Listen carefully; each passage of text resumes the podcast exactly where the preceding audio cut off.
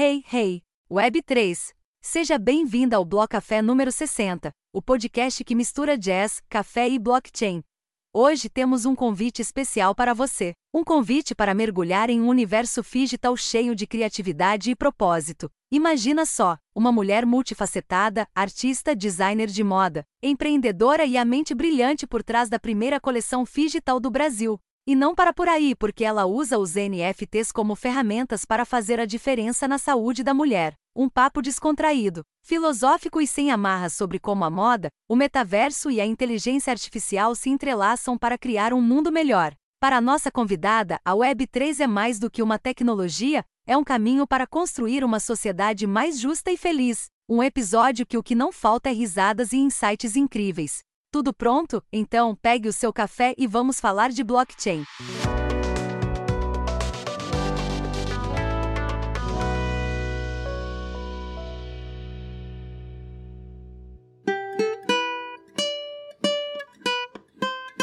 Hey pessoal, o bloco está prestes a começar, mas antes vamos trocar umas ideias. Este é o momento da nossa publicidade e como não temos um parceiro para este bloco, vou falar com você, ouvinte do Bloco Café, para você saber como você pode ajudar o Bloco Café a continuar a crescer. E vou te contar, a sua ajuda é absolutamente essencial.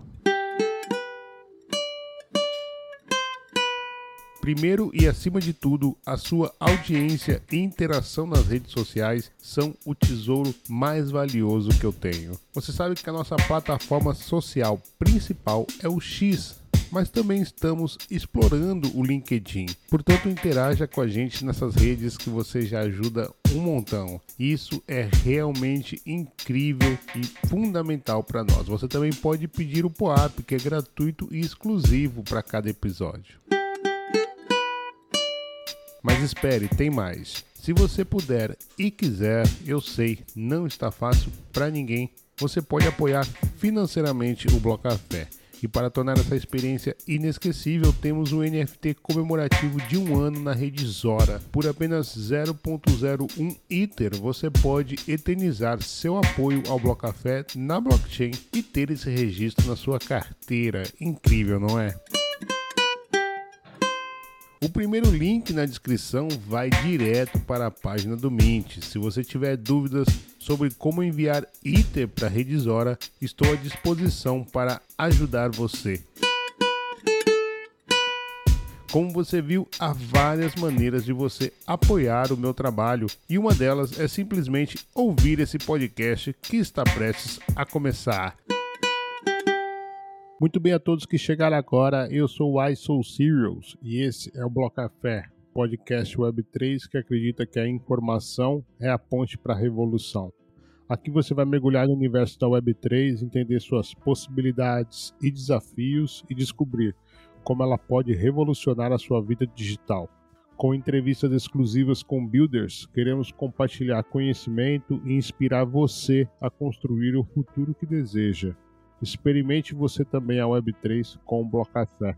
Na blockchain já é possível você ouvir o nosso podcast sempre um dia antes de ser distribuído na Web2, mintar um NFT gratuitamente a cada episódio e coletar os curtas mais interagidos pela comunidade.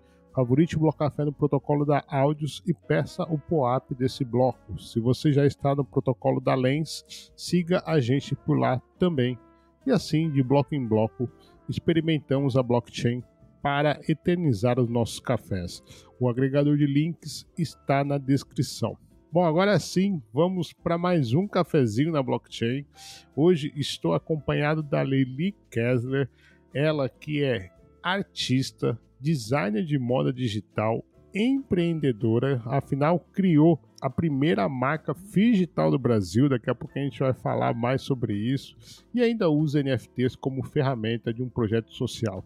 A gente vai falar de tudo isso mais um pouco, afinal, depois de tanta apresentação da Lili, o que não vai faltar é assunto aqui no nosso papo de hoje. Lili, muito obrigado por ter aceito o convite, uma honra ter você no estúdio do Bloco Café. E para dar o pontapé inicial, eu peço a gentileza que você se apresentasse brevemente para nossa comunidade e contasse aquela clássica pergunta: como que a Lili e as criptos se encontraram? Seja bem-vinda, Lili Kessler. Olá, pessoal, boa tarde. Bom, primeiro, Uai, muito obrigada pelo convite. Muito bem, muito bom estar aqui e poder bater esse papo com vocês. Acho que as apresentações você já fez, né? Estou aqui nessa missão de digitalizar a moda aqui, pelo menos no Brasil, seguindo uma onda que já já acontece aí fora, bastante, quer dizer, bastante, está começando, né? Mas é uma onda que eu espero que cresça por vários motivos pelos quais a gente vai conversar aqui. E também usando essa ferramenta maravilhosa que é a blockchain para tentar causar um impacto positivo aqui na, na, nossa sociedade, né? No planeta e na sociedade, eu acho. E, uh, cara, eu, eu abri a minha mente para o mundo cripto. Na verdade, nem foi por causa de criptomoeda, que é a maioria do, do motivo, né? A maioria das pessoas entra por esse motivo. É, foi arte e NFT, foi no NFT Rio do ano passado. É, o próximo, inclusive, começa agora, dia 15, aqui no, aqui no Rio. E eu fui convidado por um amigo, eu já tinha ouvido falar sobre NFT, estava ligada no Beeple, estava ligada em algumas, algumas coisas assim, mas ainda muito focada aqui. Eu estava produzindo a minha primeira coleção de moda, é... aí é outro capítulo que depois eu explico. E descobri essa história e cheguei lá encantada com, a, com as possibilidades do NFT para o artista. E assim eu mergulhei nesse universo cripto. É, pouco depois eu já fui no Blockchain Rio, que foi outro evento que abriu demais a minha cabeça. Foi o primeiro no ano passado. E ali no Blockchain Rio é que eu descobri a moda digital. E eu já estava fazendo moda digital antes de saber que ela existia, porque como eu estava produzindo uma, uma coleção de moda para vender e a loja era só online, eu decidi criar filtros de realidade aumentada para as pessoas poderem experimentar os produtos, mesmo que virtualmente, né? Já que não tinha nem uma, uma loja para um provador real. E quando eu entendi que isso, que o filtro já podia ser um produto, e isso chamava moda digital, e isso trazia inúmeras vantagens, tanto para o consumidor quanto para a indústria, eu falei, uau, sabe? Eu acho que é uma coisa que uma vez que você entra, não tem muita volta, assim. Quem chega no universo Web3, seja através do caminho que for, é, quando começa a entender as possibilidades dessa tecnologia, eu acho que pira, eu acho que não sai mais. Eu não conheço nenhum ex-Web3. Ah, ótimo. Gostei dessa daí. Ex-Web3 é boa. Né? Lili, você uma eu, eu gosto depois que eu aprendi essa palavra né pivotada eu, eu tenho usado bastante isso que afinal o que é a vida se não uma sucessão de pivotadas né? exatamente e você tem aí né da publicidade uma pivotada para design de moda se enxergou como artista né? então eu queria que você trouxesse um pouco aí esse momento quando foi que é, esse DNA de artista se expressou de tal forma que você falou: não, isso daqui vai ser a minha profissão a partir de agora? Cara, o DNA de artista ele grita em mim desde sempre, na verdade. Mas para eu entender que eu era uma artista, aí teve muita pivotada no caminho. Tem, tem outras curvas aí no meio dessa, dessa linha que você traçou. Eu sou filha de dois pais que se conheceram na Escola de Belas Artes desenhando cartazes para o baile do municipal. Eu acho que isso já diz muito sobre mim. Quando a gente for falar da minha história, tudo vai fazer sentido. Meu pai era veterano, minha mãe chegou lá de caloura e o baile do teatro, o baile de carnaval do Rio de Janeiro, a gente está falando dos anos 60, acontecia dentro do teatro municipal. E a decoração e as artes todas do baile eram feitas pelos alunos da Escola de Belas Artes, que era do outro lado da rua ali, onde hoje é um museu, ali era a escola, não existia o fundão ainda. É, e aí, enfim, meus pais conheceram ali nesse movimento. Meu pai até ganhou o tema de 66, ele que fez o cartaz do baile, já até publiquei esse cartaz, é lindo lá. É, e eu cresci numa casa extremamente criativa. Só que os meus pais eles eram bem caretas. Eles se conheceram na escola de belas artes, mas nenhum dos dois resolveu abraçar a arte como profissão, sabe? Uma coisa, ah, a arte não dá dinheiro. Eu cresci com esse mantra erradíssimo que é a arte não dá dinheiro. Então, tudo meu, a vida inteira, foi muito diferente. Eu fazia os meus próprios brinquedos, eu era louca pela Barbie. E aí, tudo que a Barbie não tinha, eu literalmente fazia. Com caixinha de remédio, encarte de supermercado, assim. Então, eu sempre fui artista. Só que, como arte não dava dinheiro, fui fazer faculdade de comunicação social, que eu acho que era a coisa mais perto, sabe? E uh, nunca é linear o processo, né? Fui fazer publicidade. Acho que eu jamais seria uma publicitária de trabalhar em agência. No final da faculdade tinha uma matéria que era fazer um filme e aí eu escrevi um roteiro, fiz com mais três amigos. Nosso filme ganhou no festival é, que tinha lá 20 vídeos, a escolha de, de público. Eram 171 filmes, amo esse número, né? 171, bem simbólico. é, o nosso filme ganhou e eu falei, é isso! E eu, eu tenho uma cineasta dentro de mim. Na verdade, eu fui para UCLA estudar cinema e odiei morar em Los Angeles. Voltei, fiquei cinco anos trabalhando como assistente de direção na Conspiração Filmes e em várias outras produtoras. Eu era frila, a gente faz um esquema meio frila fixo, são sempre os mesmos frilas. Aí quando não tinha job de assistência de direção, eu fazia job de assistência de arte. E fiquei ali dentro desse cenário, sabe? Eu, eu amava, na verdade, eu aprendi demais ali. Eu acho que todo o olhar que eu tenho hoje de fotografia, edição de vídeo, porque eu sou meu, meu parceiro da Metacosmos fala que eu sou uma eu presa, eu sou uma empresa que sou só eu fazendo basicamente tudo, então essa parte da minha história me deu muito essa visão, sabe, de edição, de foto, de luz, de produto. Eu era assistente de direção de publicidade, basicamente. Eu fiz tudo que é comercial, de sandalinha que vocês possam imaginar, de todas as famosas e de shampoo. E... Então é, é, uma, é um tipo de filme muito específico, né? Que é um pouco do que duas décadas depois o Instagram pede da gente, né? Ou as redes sociais pedem esse formato meio da gente. Tudo, tudo tem que virar um filme publicitário de um minuto. Então, essa, isso foi uma escola super importante para mim ali. E dali eu fui trabalhar numa ponto .com. Também essa parte da minha história não tá na internet, você não, você não deve ter achado. É porque é muita história, senão as pessoas, as pessoas já não conseguem entender tudo que eu sou, ainda mais se eu for contar a história inteira. Mas eu vivi tipo. Não, é sério. Mas já que a gente tá aqui, vamos lá. Eu vivi tipo um filme do Facebook de 2006 a 2008 aqui no Brasil. Era uma ponto .com de um americano, só que ele resolveu montar a empresa aqui no Brasil. A galera tech veio toda da Bahia, de Lauro de Freitas, inacreditavelmente. Eu, eu não fazia ideia, mas a Bahia é um super centro tecnológico. A gente importou a baianada toda, abriu um escritório aqui no Rio, levantou 10 milhões de dólares do Vale do Silício. Foi a primeira vez que os maiores fundos lá de fora investiram fora dos Estados Unidos. Foi um mega negócio, chamava Power.com. Era um agregador de mídia social. E uh, esse negócio que você tem hoje do login social, né? Que você ah, entra com o Google, entra o, o login com um botão ali te ligando a uma plataforma. Esse cara inventou isso em 2006. Só que aí vários problemas. Um foi a bolha de 2008, né? Não sei se a galera que lembra, mas teve aquela coisa é, que acabou com a economia nos Estados Unidos, aquela bolha imobiliária, e aí todo mundo. A gente, tava, a gente ia receber a segunda série de investimento, a gente fez 10 milhões na primeira série, a segunda ia começar. Tudo já aprovado, e aí todo mundo pulou fora, porque o país quebrou e foi quebrando uma galera no mundo, né, por tabela. E o Facebook entrou com um processo contra a gente é, que foi parar na Suprema Corte Americana, é, por, justamente falando sobre de quem, de quem são os dados. Naquela época, é, lá no, nos termos de uso, dizia que o que você postava na rede social era seu e ele só estava ali é, hosteando aquilo, né? Sei lá como fala, só tava, você só estava usando a estrutura dele, mas que o conteúdo era seu. E aí a Power, o é, que, que a gente fazia? Nos nossos termos de uso, a gente pedia para a pessoa dizer que a gente podia entrar lá em nome dela e espelhar aqueles dados, né? Copiar o que ela já tinha colocado ali. Se o dado era dela e ela estava me dando essa autorização, só que aí o Facebook dizia que não, que o dado na verdade era dela, mas era dele também. E aí virou uma guerra. E aí a gente ganhou, perdeu.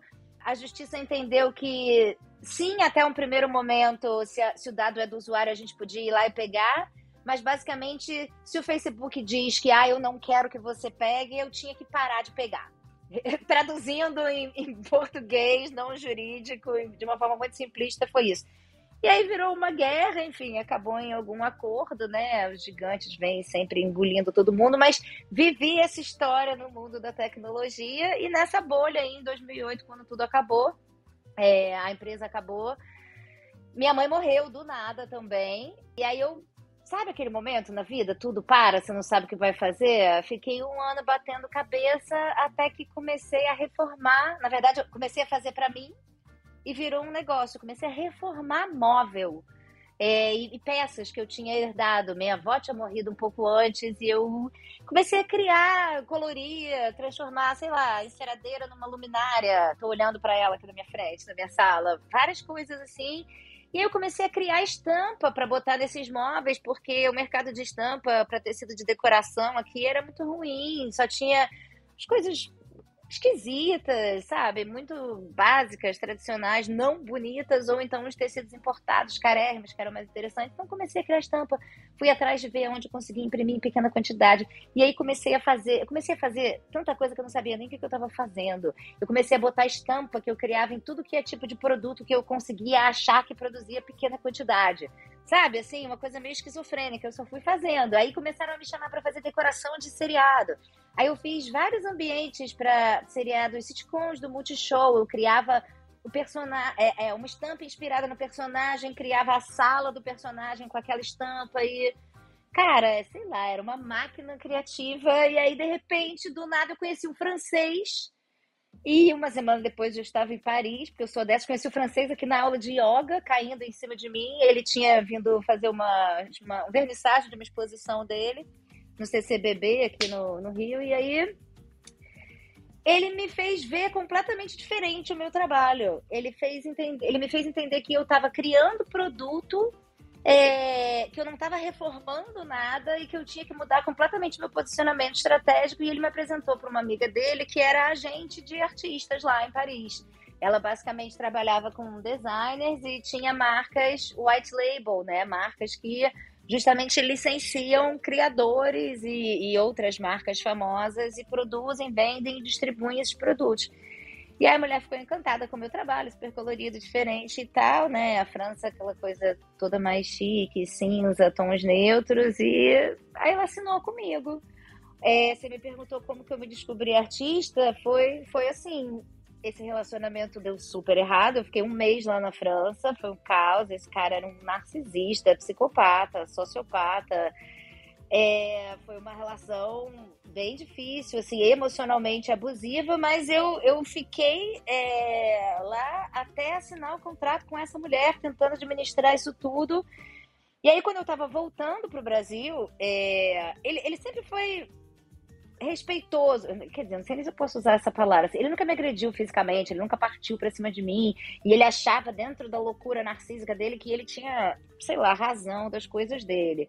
É, mas ele ele me deu um presente que ele nunca vai entender. Primeiro, essa mulher, né, que virou minha agente, e eu passei anos fazendo isso, até antes da pandemia, eu fiquei seis anos indo duas vezes por ano a Paris é, para trabalhar e lançar coleções, lancei várias coleções lá. E a outra foi quando ele estava me levando para o aeroporto, ele foi gritando comigo dentro do carro que nunca mais ia namorar uma artista porque um artista não podia namorar com outro artista. E ele é um artista estabelecido, conhecido, ele é um cara, né, que é um artista com carimbo do mundo dos homens, assim, não, você é artista, porque tem muito essa coisa, né, essa, essa profissão. É, parece que você precisa de um aval de alguém para ser artista. E aí, enquanto ele, ele ia falando aquilo, caiu a minha ficha, sabe? Eu me lembro até hoje como se fosse um filme. Tudo parou eu parei de ouvir a voz dele gritando. O céu, o céu em Paris no fim de tarde é lindo, fica. A poluição é uma merda, né? A poluição que faz isso, mas ele vai ficando laranja, cor de rosa. Então tava aquele céu lúdico, maravilhoso, e eu ouvia, sei lá, passarinhos na minha cabeça e só ecoava assim: eu sou uma artista, eu sou uma. Aquele foi o momento que eu entendi que eu era uma artista, sabe? Então demorou muitos anos e eu, infelizmente, precisei de um aval de um homem branco, heterocis é, emocionalmente abusivo e narcisista para eu entender que eu podia ser uma artista de profissão, que eu não era só uma pessoa criativa fazendo um monte de coisa. Foi mal, falei horrores, né? Mas tentei emendar uma linha aqui de raciocínio. Espero que tenha dado para entender. O que é o artista se não transformar dor né, em arte, né? Então, É, mais ou menos foi isso que eu senti aqui, né? Você transformou, é, por mais que tenha causou muitas dores e tal, um, um relacionamento abusivo, você no fim das contas transformou essa dor em arte, entendeu? E na verdade aí revelou a sua, a sua parte profissional, vamos dizer assim. É, não, não, não só em arte, como numa profissão que eu acho que era, porque arte eu já fazia Exato, sem saber que estava é. fazendo, né? Sem poder chamar de arte. Nasce né? artista, né? É, exato. Então vamos lá, é, você já, já entendemos já, né? aliás, não foi uma pivotada como você trouxe, foram vários gatilhos na, no, no rolê, mas depois disso, né, nessa época, quando você estava voltando para o Brasil, sequer se falava em blockchain e tal, né, Web3 tão pouco, mas você não parou por aí, você continuou pivotando até que integrou a Web3 nas suas peças de roupas físicas. Então, é, queria trazer agora aqui, apresentar para o pessoal o conceito de digital. Acho que esse daí é um conceito que talvez valha a pena a gente até é, revisar um pouco, tá. que é isso, e a pergunta que não quer calar, né? A gente até brincou antes da gravação que você causou um bug em mim, né? Porque eu achava que os óculos eram filtros do Instagram e na verdade eu vi uma foto tua no evento, eu falei, é, é, filtro, é óculos, na verdade é digital, né, Lili? É tudo, é multiver, é multiuso e multiverso. então, digital, eu digo que é essa ponte entre o mundo físico e o digital. Apesar de hoje a gente já passar quase a totalidade do nosso tempo acordado online, né? O brasileiro fica 13 horas em média por dia conectado, olha que loucura. E a gente tem uma identidade digital que está ficando cada vez mais forte. É, a, gente é, a gente ainda habita nesse mundo físico, né? E precisa de coisas. Então, é, o conceito da moda puramente digital ainda é muito, eu acho que etéreo para as pessoas, sabe? Não, não, a não ser quem é do universo gamer, né? Um terço da população mundial joga videogame. O gamer ele entende porque o avatar dele tem roupas, ele compra roupas e acessórios e skins. Isso faz parte ali, né? Do mesmo jeito que a gente compra uma roupa no mundo físico para falar, é, é, representar a nossa personalidade, por mais que você seja um, um, homem mais básico do mundo, né? Eu brinco muito que o uniforme da galera da Web3 é calça jeans e blusa preta. Mas mesmo uma calça jeans e uma blusa preta tá passando uma informação sobre você, sabe? A de que você é básico, de que você não liga pra moda.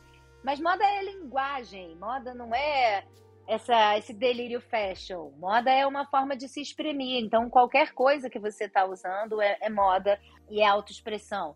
O gamer, ele dá muito valor para moda digital, mas os outros dois terços da população que não entendem isso, né? Que só tem ali no máximo o avatarzinho do WhatsApp ou uma coisa assim, é um conceito muito muito vago. Então, eu acho que o digital ele é, uma, é, é, é a forma perfeita que a gente tem de fazer a ponte entre essas duas coisas, de mostrar que, da mesma forma que você escolhe a maneira como você se representa, como você se expressa no mundo físico através da sua roupa, você também faz isso através da sua roupa digital no seu avatar. Então, o digital é, é essa união das duas coisas, né? E aí, nesse rolê aí, Rio, Paris, duas vezes por ano, lançando coleções de várias coisas, mala, guarda-chuva, é, linha de colégio, volta às aulas e tal. E aí o mundo acabou, né? Uh, pandemia. Ninguém mais pode viajar. A linha que eu tinha para lançar em Paris era volta às aulas. As aulas nunca voltaram, né? Porque lá é no meio do ano, então não rolou. E aí eu tive que reinventar meu modelo de negócio. Eu tinha um amigo que eu tinha feito na época lá da Power.com, que era um investidor da Power, ele é ele faz isso da vida, ele é investidor, e aí ele tinha me proposto, ele falou, por que, que você não faz um business de biquíni? Eu sou carioca da gema, passei aqui metade da vida Copacabana, metade da vida em Ipanema, até o Ai me perguntou antes da, antes do, da gravação se a tatuagem no meu braço era um filtro também. Agora as pessoas já estão duvidando se eu sou real. Eu tenho tatuado aqui no meu braço um calçadão de Ipanema que vai virando de Copacabana. Eu sou essa pessoa. Muito obrigada. Ela é real e é, eu falo que é minha marca de nascença, porque é isso, eu sou essa pessoa que foi criada na praia. Eu falei, beleza, eu vou fazer uma linha de biquíni, né? E aí é... foi isso. Eu tive a sorte de um investidor vir até mim. Eu falei, então beleza, vou aproveitar a pandemia para estudar, desenvolver isso tudo, começar a produzir. Quando as coisas começaram a voltar, né? Ainda de máscara e tal, eu tinha uma confecção pequena. Tinha, não, é, contratei uma confecção, mas que era pequena, que era possível trabalhar. E fiz a coleção. Quando estava tudo pronto para lançar, é... aí é que eu descobri a história da moda digital.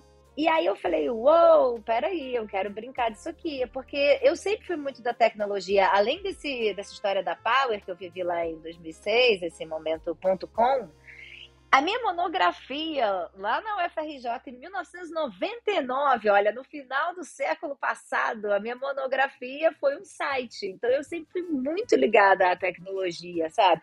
Eu quase fui reprovada. Um dos caras da banca falou que não queria me dar nota porque ele falou que aquilo ali não existia. Eu, eu, tô, eu tô há mais de 20 anos trabalhando com coisas que não existem, entendeu? Então, eu falei, cara, é, quero unir essas duas coisas, né? A tecnologia faz muito mais sentido para mim. A minha moda, minhas roupas, todos os produtos que eu criei, eu sempre tive uma preocupação de torná-los multiuso. A minha coleção de roupas, é, a maioria, todos que eu consegui, eu fiz dupla face. Tem um lado liso e um lado estampado. Então, você tem no mínimo duas peças em uma. Tem algumas que ainda você consegue dobrar de maneiras diferentes. Você tem quatro peças em uma. Porque a moda é o segundo maior poluidor do planeta. Hoje, a gente tem quatro vezes mais roupa do que tinha 20 anos atrás. É uma coisa, assim, assustadora a, a, a velocidade com que essa indústria cresce e gera resíduo. E ninguém dá conta disso. Então, é, eu entendi que a moda digital ela resolve vários problemas. Para a indústria, por exemplo, você pode fazer peças piloto. A peça piloto ela é uma peça que você faz é, antes de fazer a produção, né? É uma peça teste. Às vezes, para você chegar no resultado final de uma roupa, você faz quatro, cinco, seis peças piloto. Quando você está trabalhando com elasticidade, como é o meu caso, estava fazendo maiô, é, mudou 2% de elasticidade, mudou a direção do tecido, cortou o tecido ao invés de um lado, girou ele 45 graus e cortou no outro.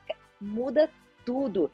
Teve coisa que eu tive que fazer oito peças piloto. Peça piloto é uma coisa que nunca vai ser vendida, nunca vai nem para prateleira. Imagina a quantidade de peça piloto que é produzida no mundo. Todo, todo, sabe, durante um ano, por todas as marcas, que nunca nem chega às prateleiras. Você consegue, com modelagem digital, simular quase com precisão absoluta todas as variáveis, inclusive a porcentagem de elastano, que é o que faz o tecido esticar, o caimento do tecido. Você consegue simular até o movimento, por exemplo, você vai fazer uma roupa para uma bailarina, você consegue vestir um avatar, né, modelar aquela roupa digitalmente, igual você modela no papel ali, que você corta um papel, aí corta aquele papel no tecido, costura. Você faz esse mesmo processo, porém digital, sem gastar material se ainda tem uma pegada de carbono, lógico, porque o computador está ligado, mas não é nem comparável ao consumo de material físico.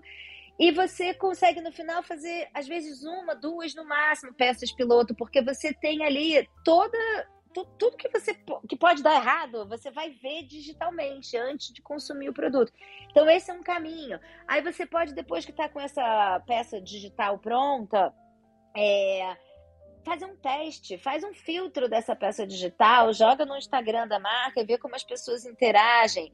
É, faz, bota 10 filtros e vê quais vão ser os mais usados. Você pode direcionar uma produção em termos de quantidade de peça, por exemplo, ou de grade de tamanho, baseado nas interações que você teve. Se você traz influencers para brincar e chamar as pessoas para brincarem com aqueles filtros, você consegue ter um alcance maior ainda, né? uma amostragem maior ainda para direcionar melhor a sua produção. Ou você pode ir até para um movimento mais radical, que é o que eu quero fazer, que é primeiro vender essas peças digitais e só depois produzir as peças físicas. Entregar, produzir e entregar só o que você realmente vendeu, evitando ao máximo o desperdício.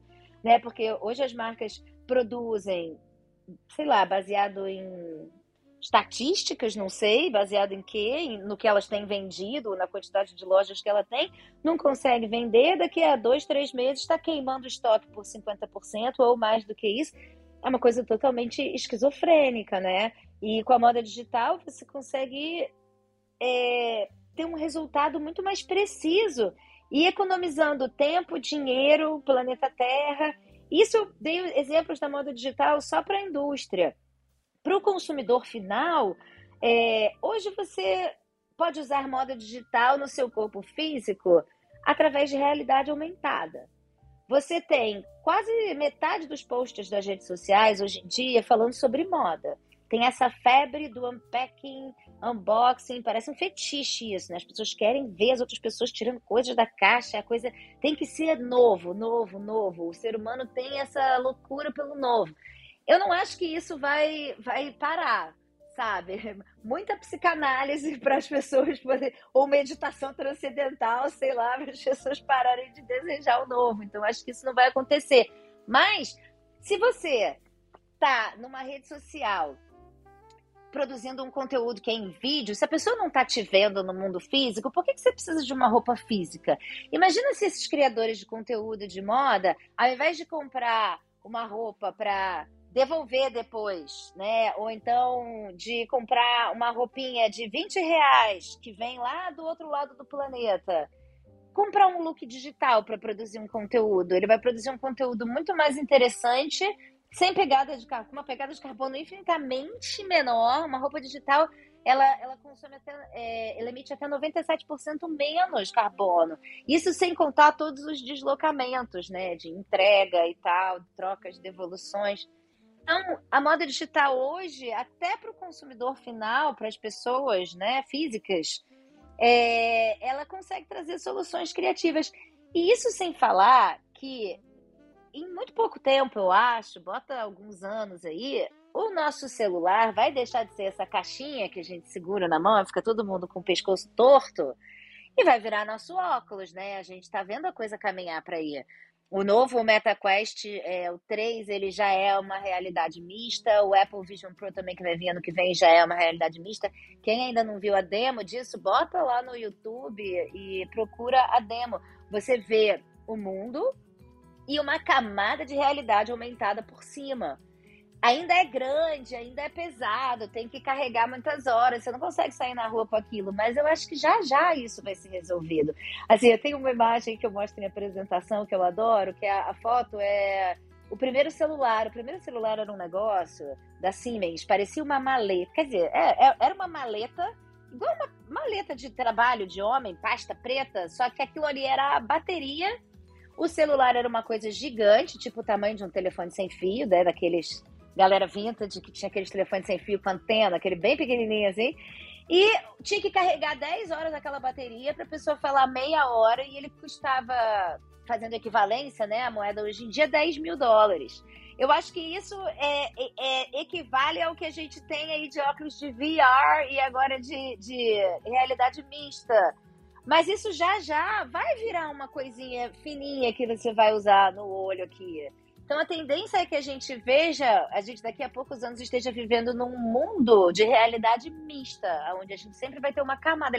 Meio Black Mirror também, não tem um episódio que fica o score social da pessoa aqui do lado, né? Só que Imagina, ao invés do score social ou nome, eu vou achar ótimo ver o nome de todo mundo flutuando aqui, porque eu sou horrível de nome. Eu sei, eu lembro a pessoa, eu lembro tudo, mas eu não lembro o nome. Mas isso também pode ser uma roupa. Então, daqui a um tempo, a gente vai poder usar a moda digital no nosso dia a dia. A gente vai poder ter poucas e boas roupas, provavelmente, espero, de fibras naturais, sabe, que causem menos impacto no meio ambiente. E a gente vai poder pirar nesse armário virtual, que pode ser infinito. A nossa parte expressiva, criativa, o nosso desejo por consumir sempre algo novo, ele pode migrar para o digital. Então, eu, por isso que eu decidi, falei horrores, né? Mas é, foi, foi por tudo isso que eu falei, moda digital faz muito sentido. E eu acho que o jeito de eu apresentar isso para as pessoas é o digital. É fazer essa ponte. Tanto que eu brinco que a minha roupa é multiuso, que eu já dizia que ela era, porque ela é no mínimo dupla face, né? Tem dois usos. E agora multiverso. Porque além de você usar no mundo físico, você também vai poder usar no mundo digital. Daqui a pouco a gente vai fazer uma uma brincadeira aí de previsão do, de futurismo, né? Sobre imag, tentando Adoro. imaginar um pouco sobre o que, que vai ser esse futuro. Já dei tal. spoiler. Deu né? spoiler, né? É. Mas vamos adicionar alguns ingredientes. A gente já meio que falou um pouco do, do metaverso, mas eu queria que você é, contasse pra gente como é que tá essa tua experimentação né, das plataformas, como é que você está vendo esse setor, se você está conseguindo integrar bem, por exemplo, NFTs, os digitais, junto com o metaverso, enfim, conta um pouco como é que tá essa experimentação, Lili. Então, a, é, a, interoperabilidade, esse famoso palavrão que as pessoas não conseguem falar, todo mundo que engaja, eu falo, fala rápido três vezes, interoperabilidade, interoperabilidade.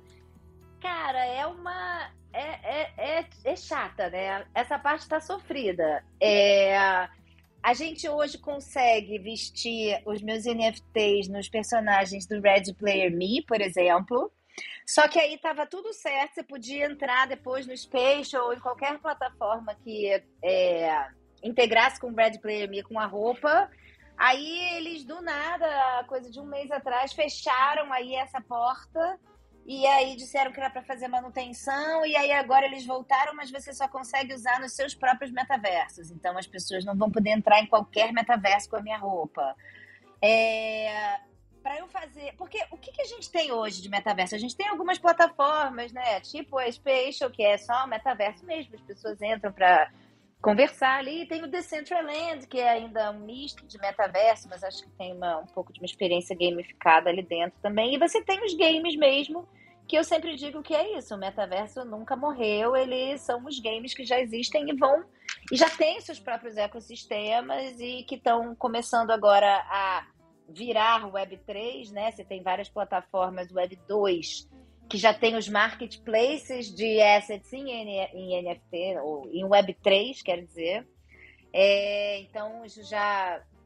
Eu acho que já é um passo em direção a essa interoperabilidade, que é a comunicação entre eles, mas isso está muito novo ainda. Eu brinco que está faltando o www da Web3, né? Porque lá na Web 2, antes do Tim Berners-Lee criar esse maravilhoso protocolo, o HTTP, né, o www, que foi a coisa que uniu ali todas as redes, você tinha intranets e não a internet. Você tinha a intranet, sei lá, da IBM, a intranet da Microsoft, mas elas não se comunicavam. E aí alguém criou esse código maravilhoso, Universal Game.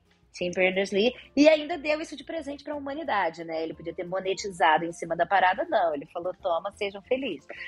É, esse ser ainda não nasceu, eu acho. Então, ou, ou ainda não inventou isso. É um pouco mais complicado quando a gente está falando também de metaverso, porque se no mundo 2D a gente tem o pixel, né, que é a menor unidade da imagem ali, acho que todo mundo sabe hoje em dia o que é um pixel.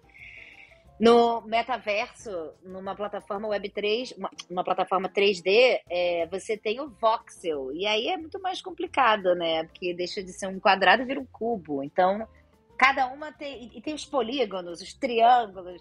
Ca, cada personagem, cada estética de um, de um game barra metaverso é diferente do outro.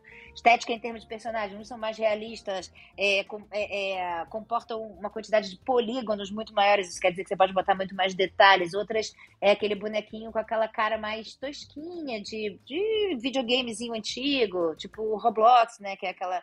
não é uma coisa cheia de detalhe. Então, ainda é muito manual eu tenho que parar para fazer uma roupa para cada plataforma e aí acaba que não vale a pena, sabe? Então, hoje, por exemplo, o meu NFT, é, você tem benefícios Web3, benefícios de criação da coleção, você vira meio um sócio da marca, né? Mas em termos de usabilidade, eu consigo já gerar um avatar, entrar em alguns metaversos dentro do Spatial, e eu agora estou tentando, estou com um novo parceiro aí, super geek, ah, eu amo os geeks. Eu sou uma geek, né? Eu tenho essa cara de garota de praia, mas eu sou super nerd.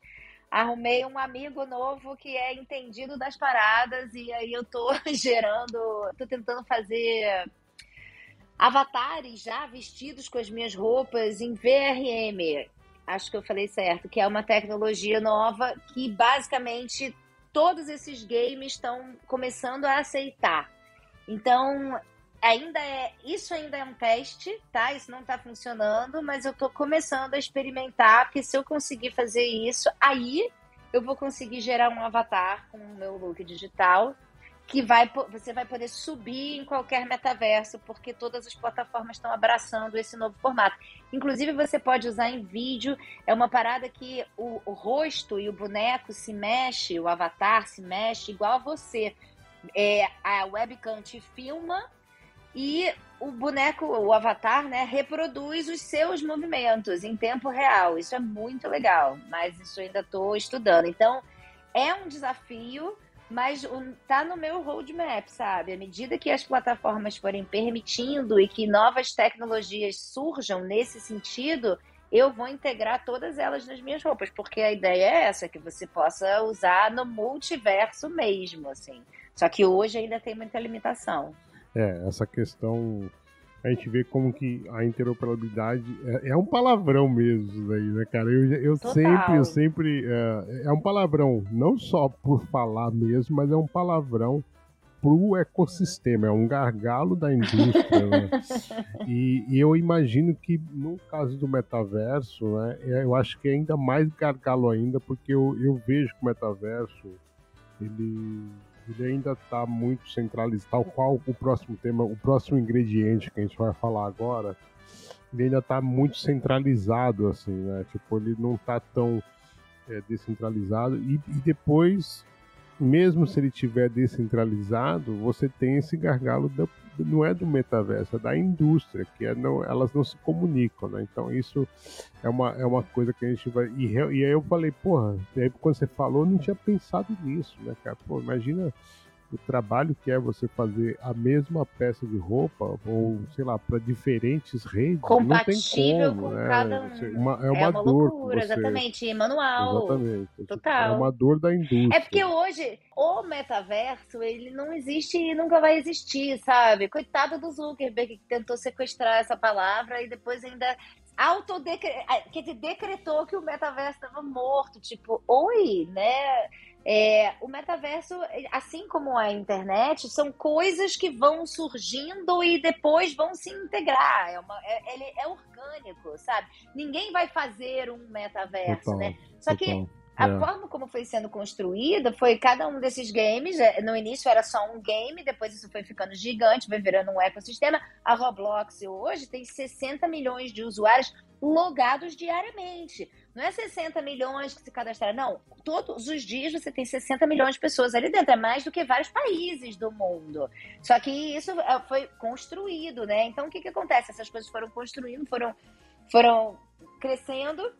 É, e hoje elas existem em universos, digamos assim, paralelos. É como se você tivesse num prédio e para você ir do sexto para o sétimo andar, você não entra no elevador ou sobe uma escada. Você tem que entrar no elevador, descer, ir até a portaria, sair do prédio, entrar no prédio de novo, pegar outro elevador para ir para o sétimo andar, entendeu? Não tem a escada. É, tá faltando essa escada, mas vai rolar. O VRM talvez seja esse caminho. Não sei, é novo para mim, tô explorando, mas vai rolar, sabe? É, e eu, eu super concordo, por exemplo, que é, ainda não existe o Tim Berners-Lee da, da Web3. Super concordo.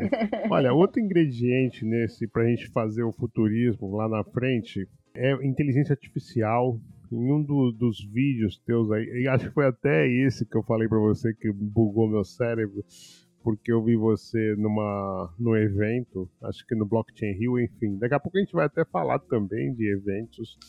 É, você estava falando sobre uma uma espécie de uma transição que essa sociedade vive, né? É, sair do posto de ser usado pelos algoritmos ah. para é, usufruir dessa te uhum. tecnologia, uhum. né? Estamos falando da inteligência artificial, né? Então, é, eu queria que você trouxesse aqui agora como é que a inteligência artificial ajuda você no seu processo criativo, né, na sua arte e até mesmo é, no, no, nesse conceito de, de, de então, enfim, traz um pouquinho como é que é a, você está usando a inteligência artificial hoje, Lili. Então, essa, essa fala aí, eu lembrei agora que você, foi um painel no Blockchain Rio, realmente. É, é porque a pergunta era qual, qual, é a diferença, né? Porque a inteligência artificial ela já está presente nas nossas vidas já tem tempo, pelo menos uma década. Né? O algoritmo que te sugere vídeo no YouTube ou que te sugere música no Spotify, é, ou sei lá, o, o, algoritmo lá do Google Fotos que reconhece as pessoas, ou da Apple que reconhece as pessoas na foto. Isso tudo é inteligência artificial. E ela já está na nossa vida há muito tempo. Mas o que, que eu acho que muda esse ano, né? É, que eu, o, assunto, o assunto do ano passado era o metaverso, aí o metaverso morreu, aí o assunto desse ano é a inteligência artificial. Por quê? que eu acho que entra um elemento muito importante que é esse: a gente ganha alguma autonomia, digamos assim, sobre essa inteligência artificial. A OpenAI é, e a Stability AI, elas vêm com esses, esses algoritmos, esses modelos é, de linguagem que você pode fazer trabalhar a seu favor. Antes a gente era só objeto, digamos assim, né, dessa inteligência artificial, vítima dessa inteligência artificial. E agora a gente pode ser agente criador dela. Você tem uma ferramenta onde você escreve alguma coisa e, é, e pede para ela trabalhar para você, né? Ela não está só mais te usando como um dado. Então, eu acho que isso é muito importante em termos de de mudar realmente o rumo da história, né? Porque agora o que antes um, poder, digamos assim, que estava na mão de poucos, está na mão de todo mundo. Agora não adianta você dar poder na mão das pessoas e não ensinar a usar, né? Essa é a grande questão da inteligência artificial. É, eu, como artista, vou mais para o lado das é, inteligências artificiais gerativas, é, generativas de imagem, é, mais do que texto, sabe? Eu tentei brincar um pouco com o chat GPT, mas eu, eu acho muito genérico ainda o que sai dali. Eu ainda prefiro. Acho que eu ainda escrevo mais rápido sozinha. Eu gosto de escrever, sabe? Eu tive uma conversa com um super amigo jornalista, e aí ele tem o Chat GPT Plus, é, que é o pago, né? E aí ele falou que dentro desse você consegue treinar um modelo para ele escrever que nem você. Então ele subiu todos os artigos de jornal que ele já escreveu, o livro que ele já escreveu e pediu para o modelo entregar coisas naquele sentido. Então isso acelerou o processo dele. É, eu não cheguei ainda, eu, não tenho essa necessidade. Meus textos são curtos, eu escrevo normalmente textos para posts hoje em dia, né? Então, aí eu fui para o caminho mais da imagem. É, eu acho que na moda, eu, eu não parei para usar ainda. Uh, até tive uma live outro dia sobre isso com umas amigas que são criadoras de estampa também. Você já tem hoje, você já pode dentro do Midjourney, por exemplo, pedir para ele criar uma estampa para você e ele até te dá essa estampa em rapport, que é, digamos assim, rapport é aquela imagem que você consegue repetir indefinidamente sem emenda, sabe? Quando você faz uma, um tecido a metro. Uh, só que ela não faz, ela não te dá muita qualidade, os elementos, enfim, é aquela coisa. A inteligência artificial ela produz várias imagens, mas é, você não tem tanto controle sobre aquilo e você não consegue, por mais que você se aperfeiçoe, eu acho, nos prompts, e consiga fazê-la cada vez te dar um resultado mais próximo do que você quer, porque isso também é uma arte, né? Você saber pedir para a máquina é, do jeito certo, tem que pedir com um jeitinho. Se escrever qualquer coisa, ela vai te entregar qualquer coisa. Mas mesmo assim é diferente de um trabalho que sai totalmente de você. Então, assim, eu ainda não parei para usar a inteligência artificial para isso, sabe? Até porque eu tenho muitas estampas hoje em dia, mas acho que não. Eu não sentaria ali e criaria uma estampa só a partir de um prompt. Eu acho que eu usaria talvez para depois que eu fiz a estampa ela fazer o rapport para mim, que essa parte é chata mesmo, é, que é só matemática ali de alinhar coisa, ou então para criar um determinado elemento que eu quero dentro da estampa e eu não tenho essa imagem. É, eu, eu não acredito na IA como trabalho final de nada, nem de texto, nem de imagem. Mas eu acredito nela como uma ferramenta poderosa, como uma assistente é, para esse processo criativo, para gerar outras coisas. E aí, saindo completamente da, da moda, né? Porque eu falo que eu, eu, sou artista, eu não sou designer de moda, eu não sou estilista, eu nem estudei moda. É que como moda é uma, uma forma de expressão e é uma linguagem e arte também, então para mim caminha muito junto. Eu acho divertido criar moda, mais desse aspecto de autoexpressão do que mercadológico. É... Mas eu tenho um trabalho de arte que não tem nada a ver com isso, e ali é que eu tô pirando mais nas possibilidades da inteligência artificial.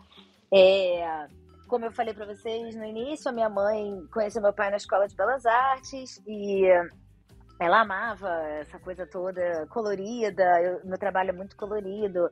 Ela também vivia na praia. Tem muita coisa né, em mim ali da, da minha mãe. E ela morreu jovem. Ela tinha 60 anos e foi meio do nada. Tem 15 anos isso. Quando eu comecei a criar estampa, e criar produtos e tal, eu ficava pirando e achando que a minha mãe ia gostar muito daquilo, sabe? Então, primeiro eu peguei fotos dela antigas de biquíni, preta e branca mesmo. Eu comecei no Photoshop a aplicar as estampas em cima dos biquínis. Uma coisa meio bonequinha de papel, sabe?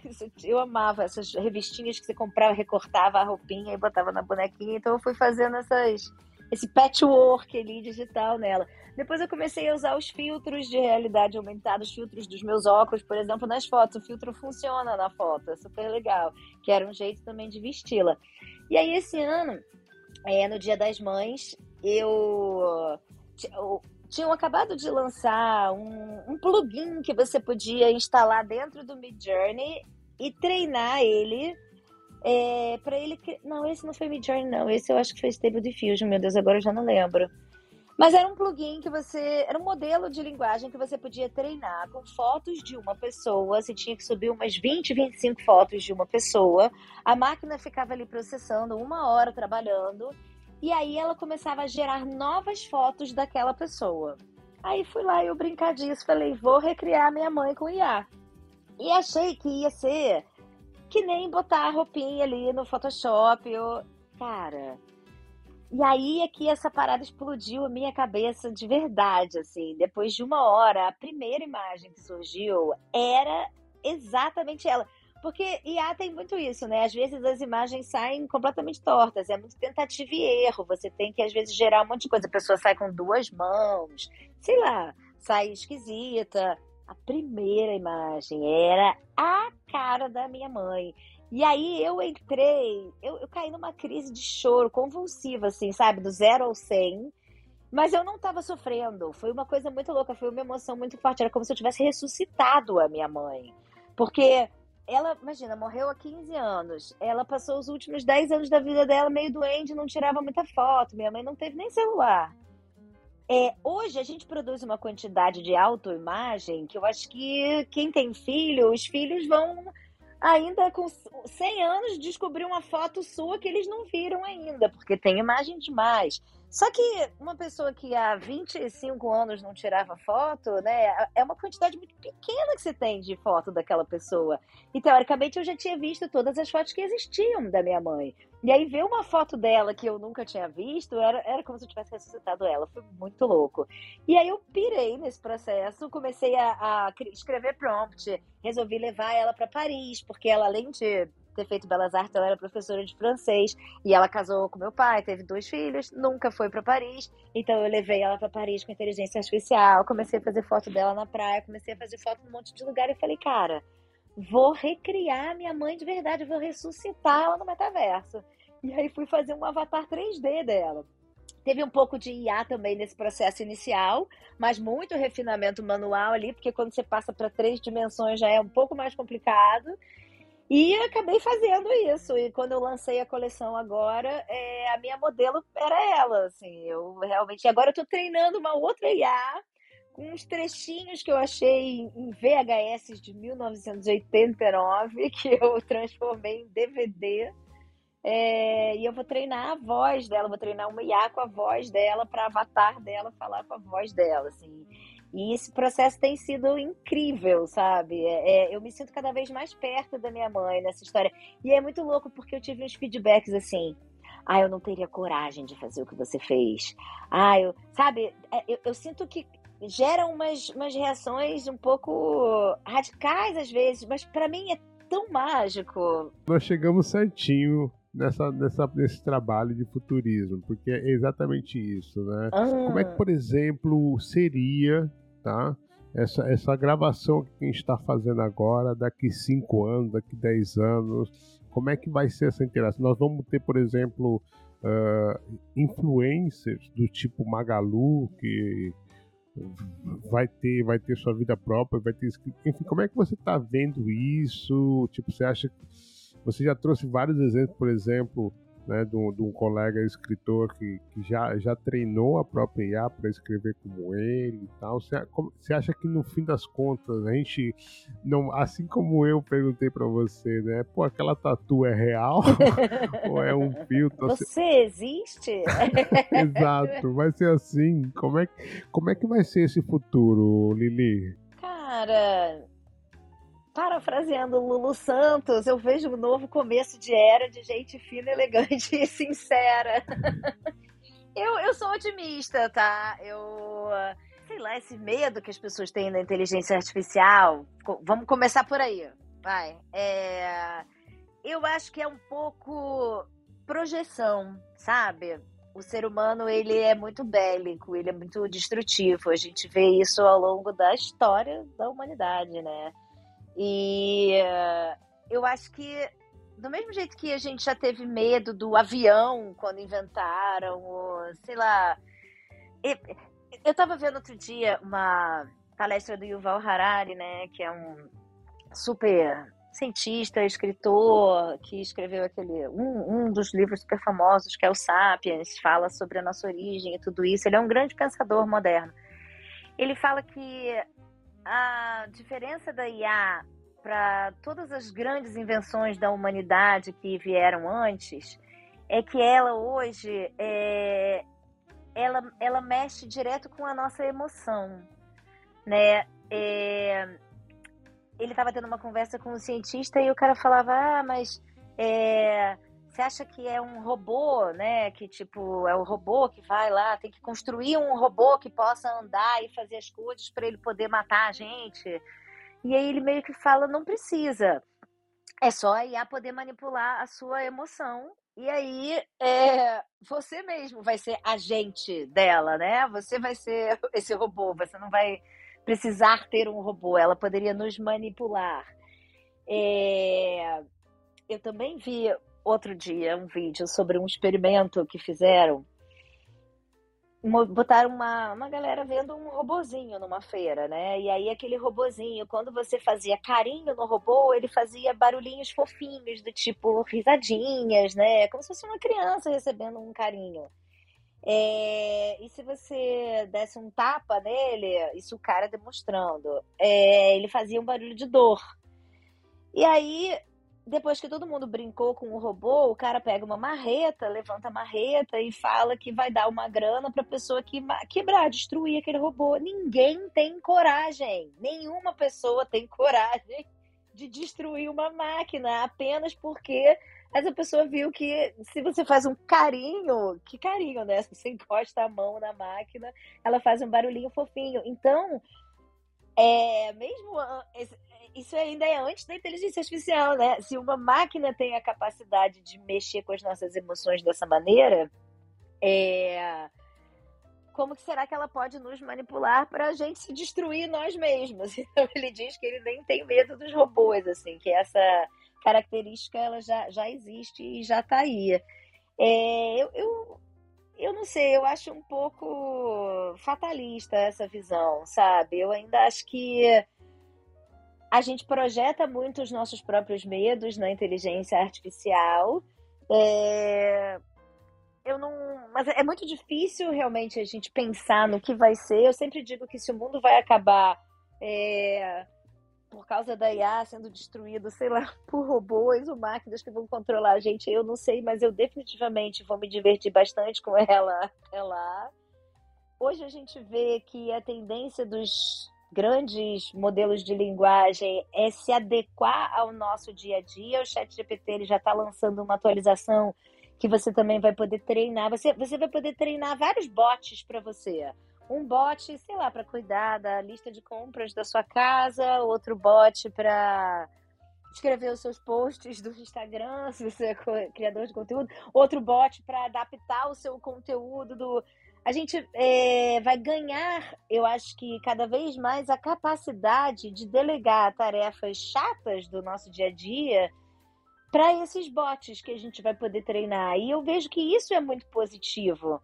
Se a gente puder tirar a carga das coisas chatas e repetitivas que a gente faz e deixar isso na mão da inteligência artificial, a gente tem muito mais tempo para ter o belo ócio criativo, né? O famoso ócio criativo e para viver e experimentar outras coisas. Então isso eu acho importante. É... Agora eu, eu vejo esse futuro bacana, mas eu acho que providências precisam ser tomadas, porque a inteligência artificial ela é o que a gente coloca ali dentro, né? Da mesma forma que você é o que você come, a inteligência artificial ela vai te entregar o que você alimenta para ela, né? Um subproduto daquilo que você alimenta. Então todos esses modelos eles são treinados por humanos. Por mais que você pegue um conteúdo amplo que está disponível na internet, existe uma seleção daquele conteúdo que é colocado ali dentro. E a gente já tem um problema muito sério de viés na inteligência artificial hoje em dia, tanto na, na parte de imagem quanto de dados. É, uma, um painel que eu fiz no Rio Innovation Week agora, eu falei muito sobre isso, era inteligência artificial e diversidade, e eu levava um teste bobo, simples, que eu fiz de manhã antes de ir para o painel, porque eu já tinha feito quando criaram esses modelos, eu queria ver se tinha mudado ao longo desses meses todos, e aí eu fiz de novo esse teste antes de ir para o painel, e não mudou, que é, por exemplo, você colocar CEO de uma empresa de sucesso, né, CEO é uma palavra sem gênero, e aparece o que? Um homem branco. E aí, CEO de uma empresa de modo de sucesso, outro homem branco. E aí eu fui inserindo elementos nessa, nesse prompt, né? Numa empresa africana. Aí aparece um homem preto, mas é um homem preto com dois ombros e duas mãos. O algoritmo já começa a bugar quando sai do padrão um homem branco heterocis. E isso é culpa de alguém, não é culpa da máquina. Isso são as pessoas que estão alimentando esses modelos que estão é, treinando dessa maneira.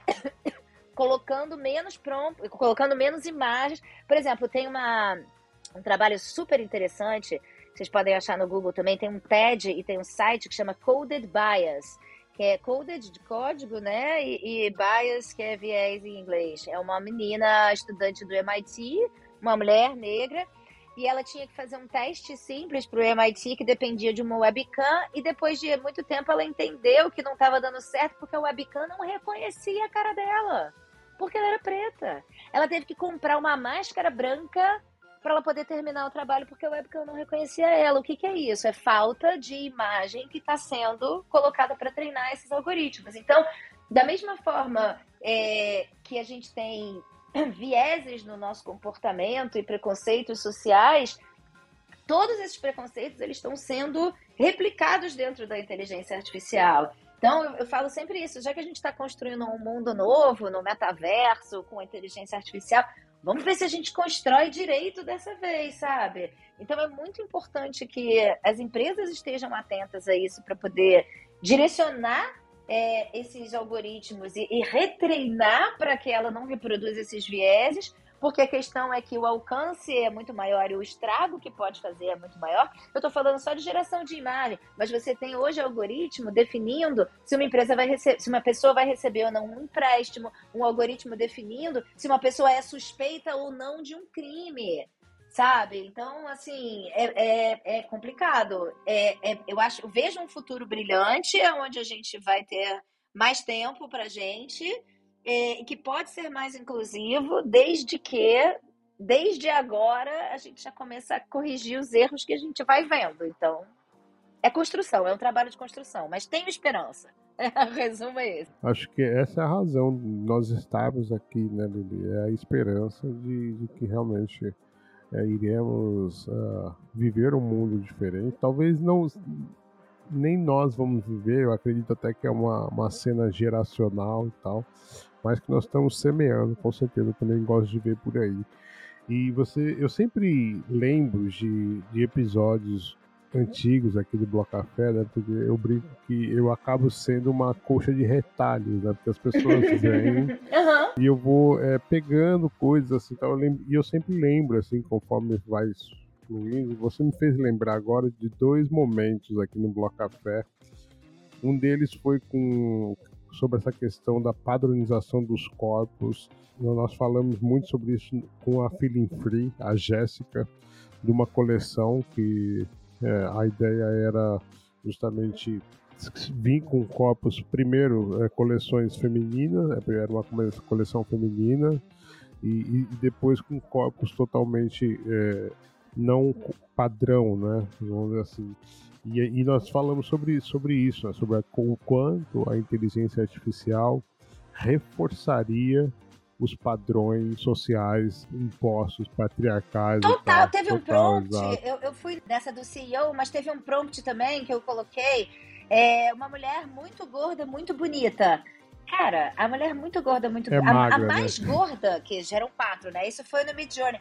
Meu, ela devia ter 5 quilos a mais que eu, que peso 55. Eu sou um varapau, entendeu? Eu devia ser uma menina de 60 quilos. Era a mulher muito gorda, muito magra, que é possível, né? Muito gorda, quer dizer, a mulher muito bonita muito gorda, o máximo de gorda que ela pode ser para ser muito bonita é aquilo. Então é muito sério isso, sabe? É, é, essa questão. Eu, eu quero ver depois esse episódio. É, aí. O, o bloco 22, maravilhoso. Ah, inclusive, ele, okay, ele é o. Preciso conhecê-la. Ele é o top 5 da, da blockchain. Ele tá, tá entre os 5 mais ouvidos. É muito legal isso. Feeling Free é o nome da, do, do, episódio, que é o nome Feeling da coleção free, dela. É muito legal, muito bom. Já quero conectar com ela, porque outra, falando de inclusão, desculpa, vou Não, te claro, interromper, claro, mas é, claro. é, muito assunto.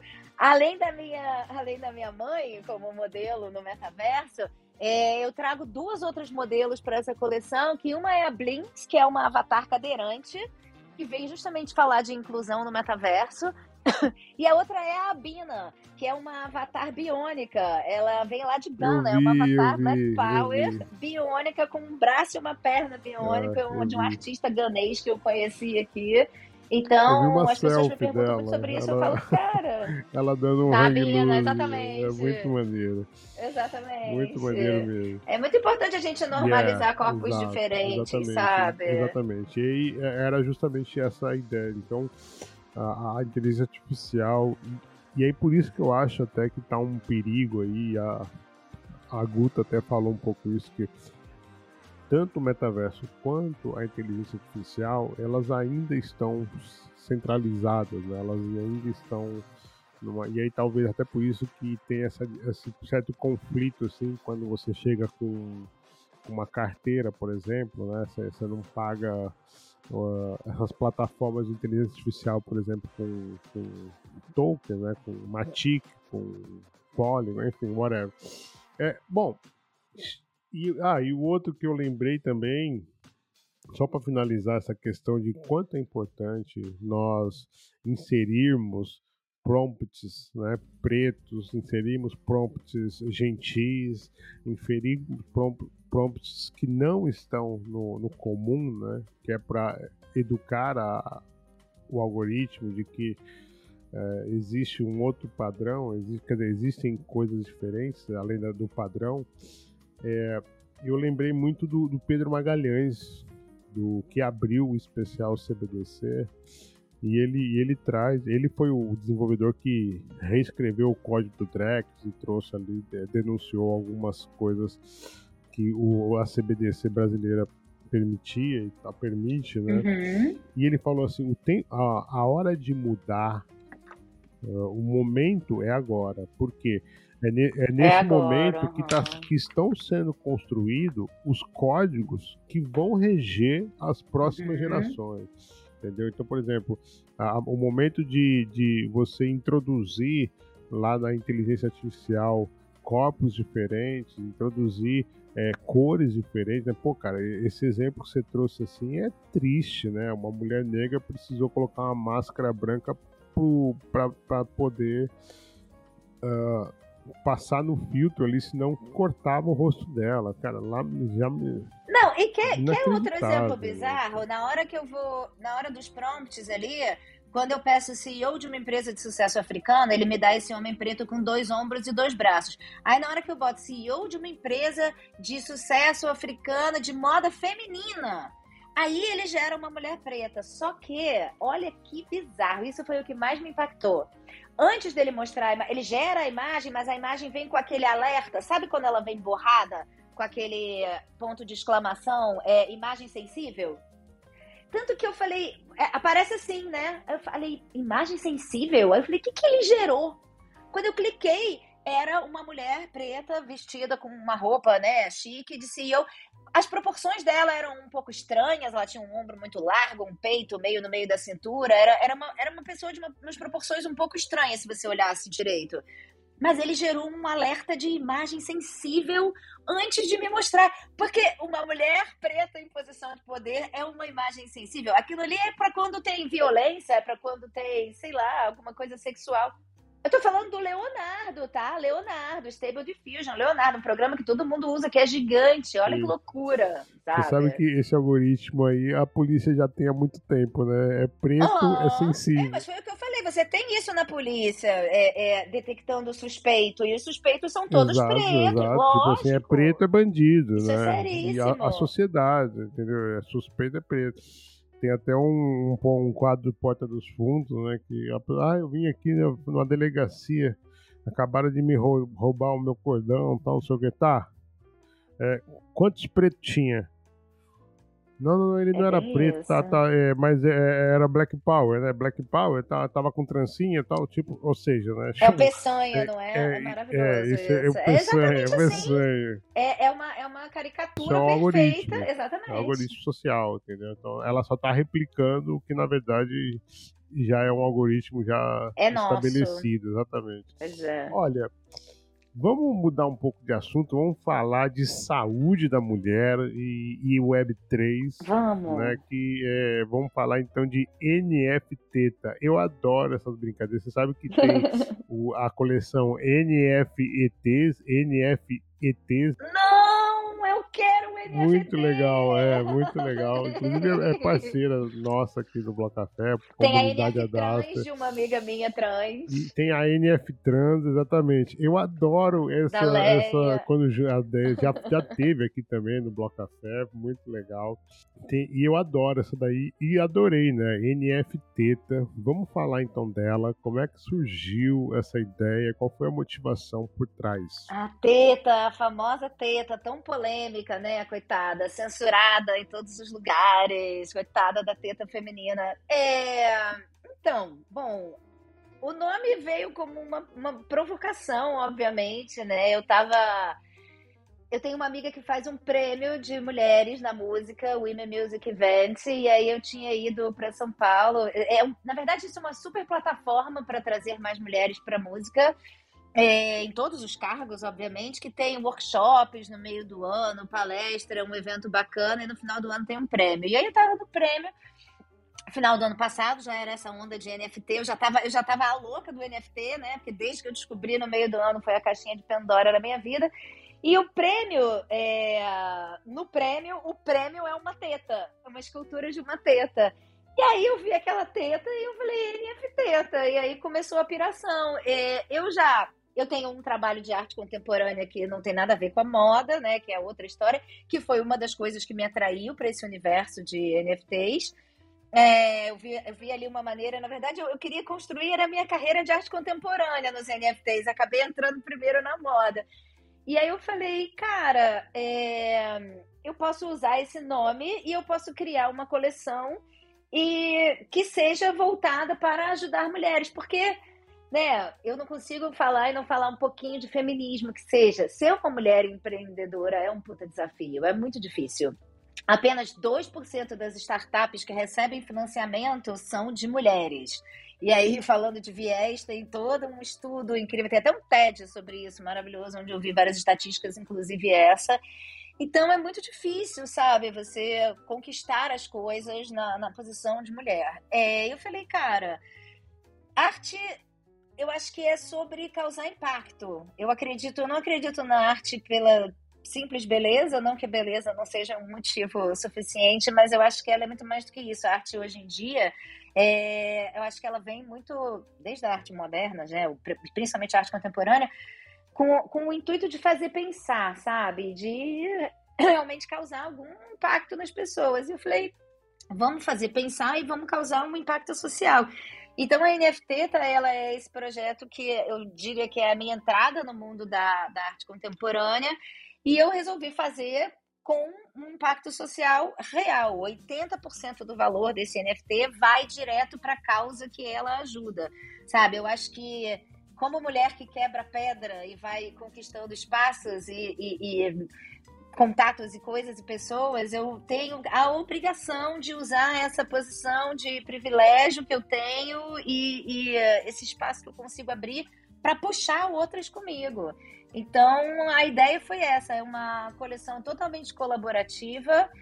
É, para novas NFTs nascerem, a gente só precisa de mulheres com causas ou instituições que ajudam mulheres que precisando de dinheiro. Eu acho que isso é o que mais tem.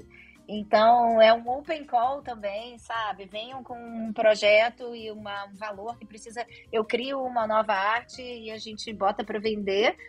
Hoje a gente tem três NFTs. Vamos lá. A primeira, na verdade, é uma, um convite.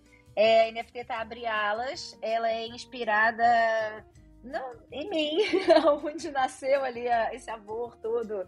Eu sou essa pessoa carnavalesca, filha de dois pais que se conheceram criando cartaz para o baile de carnaval, e eu sou a louca do carnaval do Rio de Janeiro. Eu vivo em todos os blocos de rua aqui, com meus óculos de pena, que você viu que existem como filtro, mas eles primeiro existiram físicos, depois eu fiz o filtro. E eu, cara, é, sei lá, descobri com 40 anos de idade, tomei coragem e resolvi sair de tapateta, sabe? Eu comecei a ver a mulherada saindo eu, eu morta de calor, o carnaval aqui é um inferno. Eu falei, eu quero isso, mas tinha todo aquele estigma, né? E aí o dia que eu tomei coragem e saí com tapateta, eu nunca mais quis outra vida, virou minha marca registrada. E pode parecer uma, uma bobagem, mas para a mulher não é não, é uma coisa extremamente empoderadora, corajosa e enfim, 50 é aspectos que eu podia passar um podcast inteiro falando sobre, então eu vou pular. Mas é, eu comecei a criar esse movimento e chamar outras mulheres. E toda mulher que para e fala, ai, maravilhosa, que para, me elogia, fala alguma coisa, eu já faço um discurso feminista no meio do bloco, de dois minutos, para ela fazer também, porque é muito empoderador realmente você tomar propriedade do seu corpo, né? O que, que eu penso como artista? É, o meu corpo, eu sou mulher. O meu corpo ele vai ser objetificado, quer eu queira, quer eu não queira, né? Pela minha condição de mulher nessa sociedade patriarcal. Então, se o meu corpo vai ser objetificado, quem vai objetificar ele sou eu. Então, foi um pouco pegar essa. tomar propriedade desse território e usar a favor de outras mulheres eu escaneei a minha própria teta com um iPad, foi um processo até um pouco complicado, e depois eu trabalhei, criei 3Ds em cima disso, mas a ideia era doar mesmo, sabe, uma parte do meu corpo, essa tão simbólica, feminina, proibida e amada, para arte, para ajudar outras mulheres. Então é isso, eu fiz a carnavalesca, inspirada aqui na minha descoberta carnavalesca para esse mundo mais feminista ainda. É, ela é um free mint, ainda tem algumas disponíveis, é só entrar lá no site, é nfteta.io. Então a Carnavalesca é um convite realmente para as pessoas começarem a coleção. É free mint mesmo, o gás também está pago já. É, ela está mentada na Polygon, então quem tem carteira já vai direto para carteira. E aí tem dois, duas outras NFTs que já são cada uma para apoiar uma causa diferente. É, tem a Outubro Rosa, que eu lancei agora no mês de outubro, mas continua à venda, que apoia a luta contra o câncer de mama. É, cada NFT ela vai dar uma consulta psicológica para uma mulher que acabou de receber o diagnóstico de câncer de mama. Cada mulher é contemplada com até 10 consultas. E é um momento importantíssimo porque esse diagnóstico vem destruindo a vida da pessoa. Existe uma estatística gigantesca de abandono de mulheres é, quando se descobrem doentes. Normalmente, né, tradicionalmente na nossa sociedade, na sociedade, a mulher é que cuida, né? E quando ela precisa receber cuidados, ela é abandonada. Então, é mais importante ainda esse, esse, esse apoio psicológico nesse momento. É, e a NFT tá trans, que é uma NFT que apoia uma ONG chamada Fonatrans, que é o Fórum Nacional dos Transsexuais e Travestis Negras e Negros.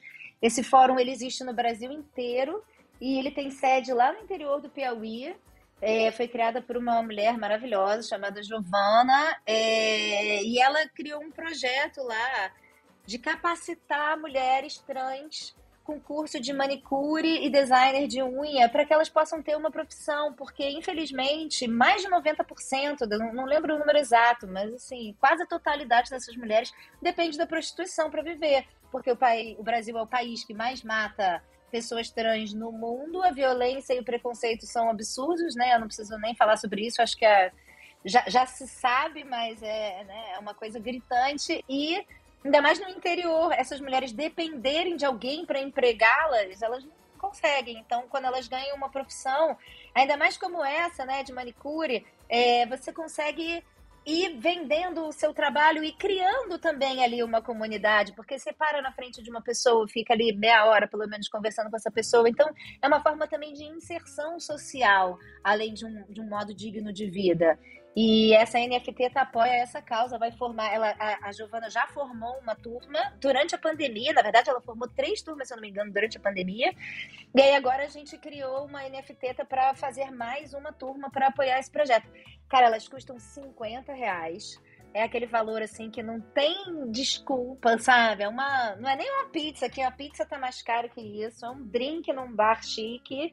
E isso vai fazer diferença na vida de uma mulher. Então, é isso, é uma coleção muito importante e aberta e, e infinita. Espero estar tá fazendo NFT até o dia que eu morrer. Já vai ser Web 5, o NFT já vai ser intergaláctico e eu quero estar tá lá. E é isso, 80% vai direto para a carteira. Tudo isso está dentro né, da, da transparência e da descentralização da Web3. Você pode ver, o valor vai direto para a carteira. Eu fiz o onboarding dessas instituições. Quem recebe a da Outubro Rosa é a Oncoguia, que é uma ONG que já atua há 16 anos nessa luta. E a Fonatrans é a que recebe a outra, que é, essa, que é o Fórum.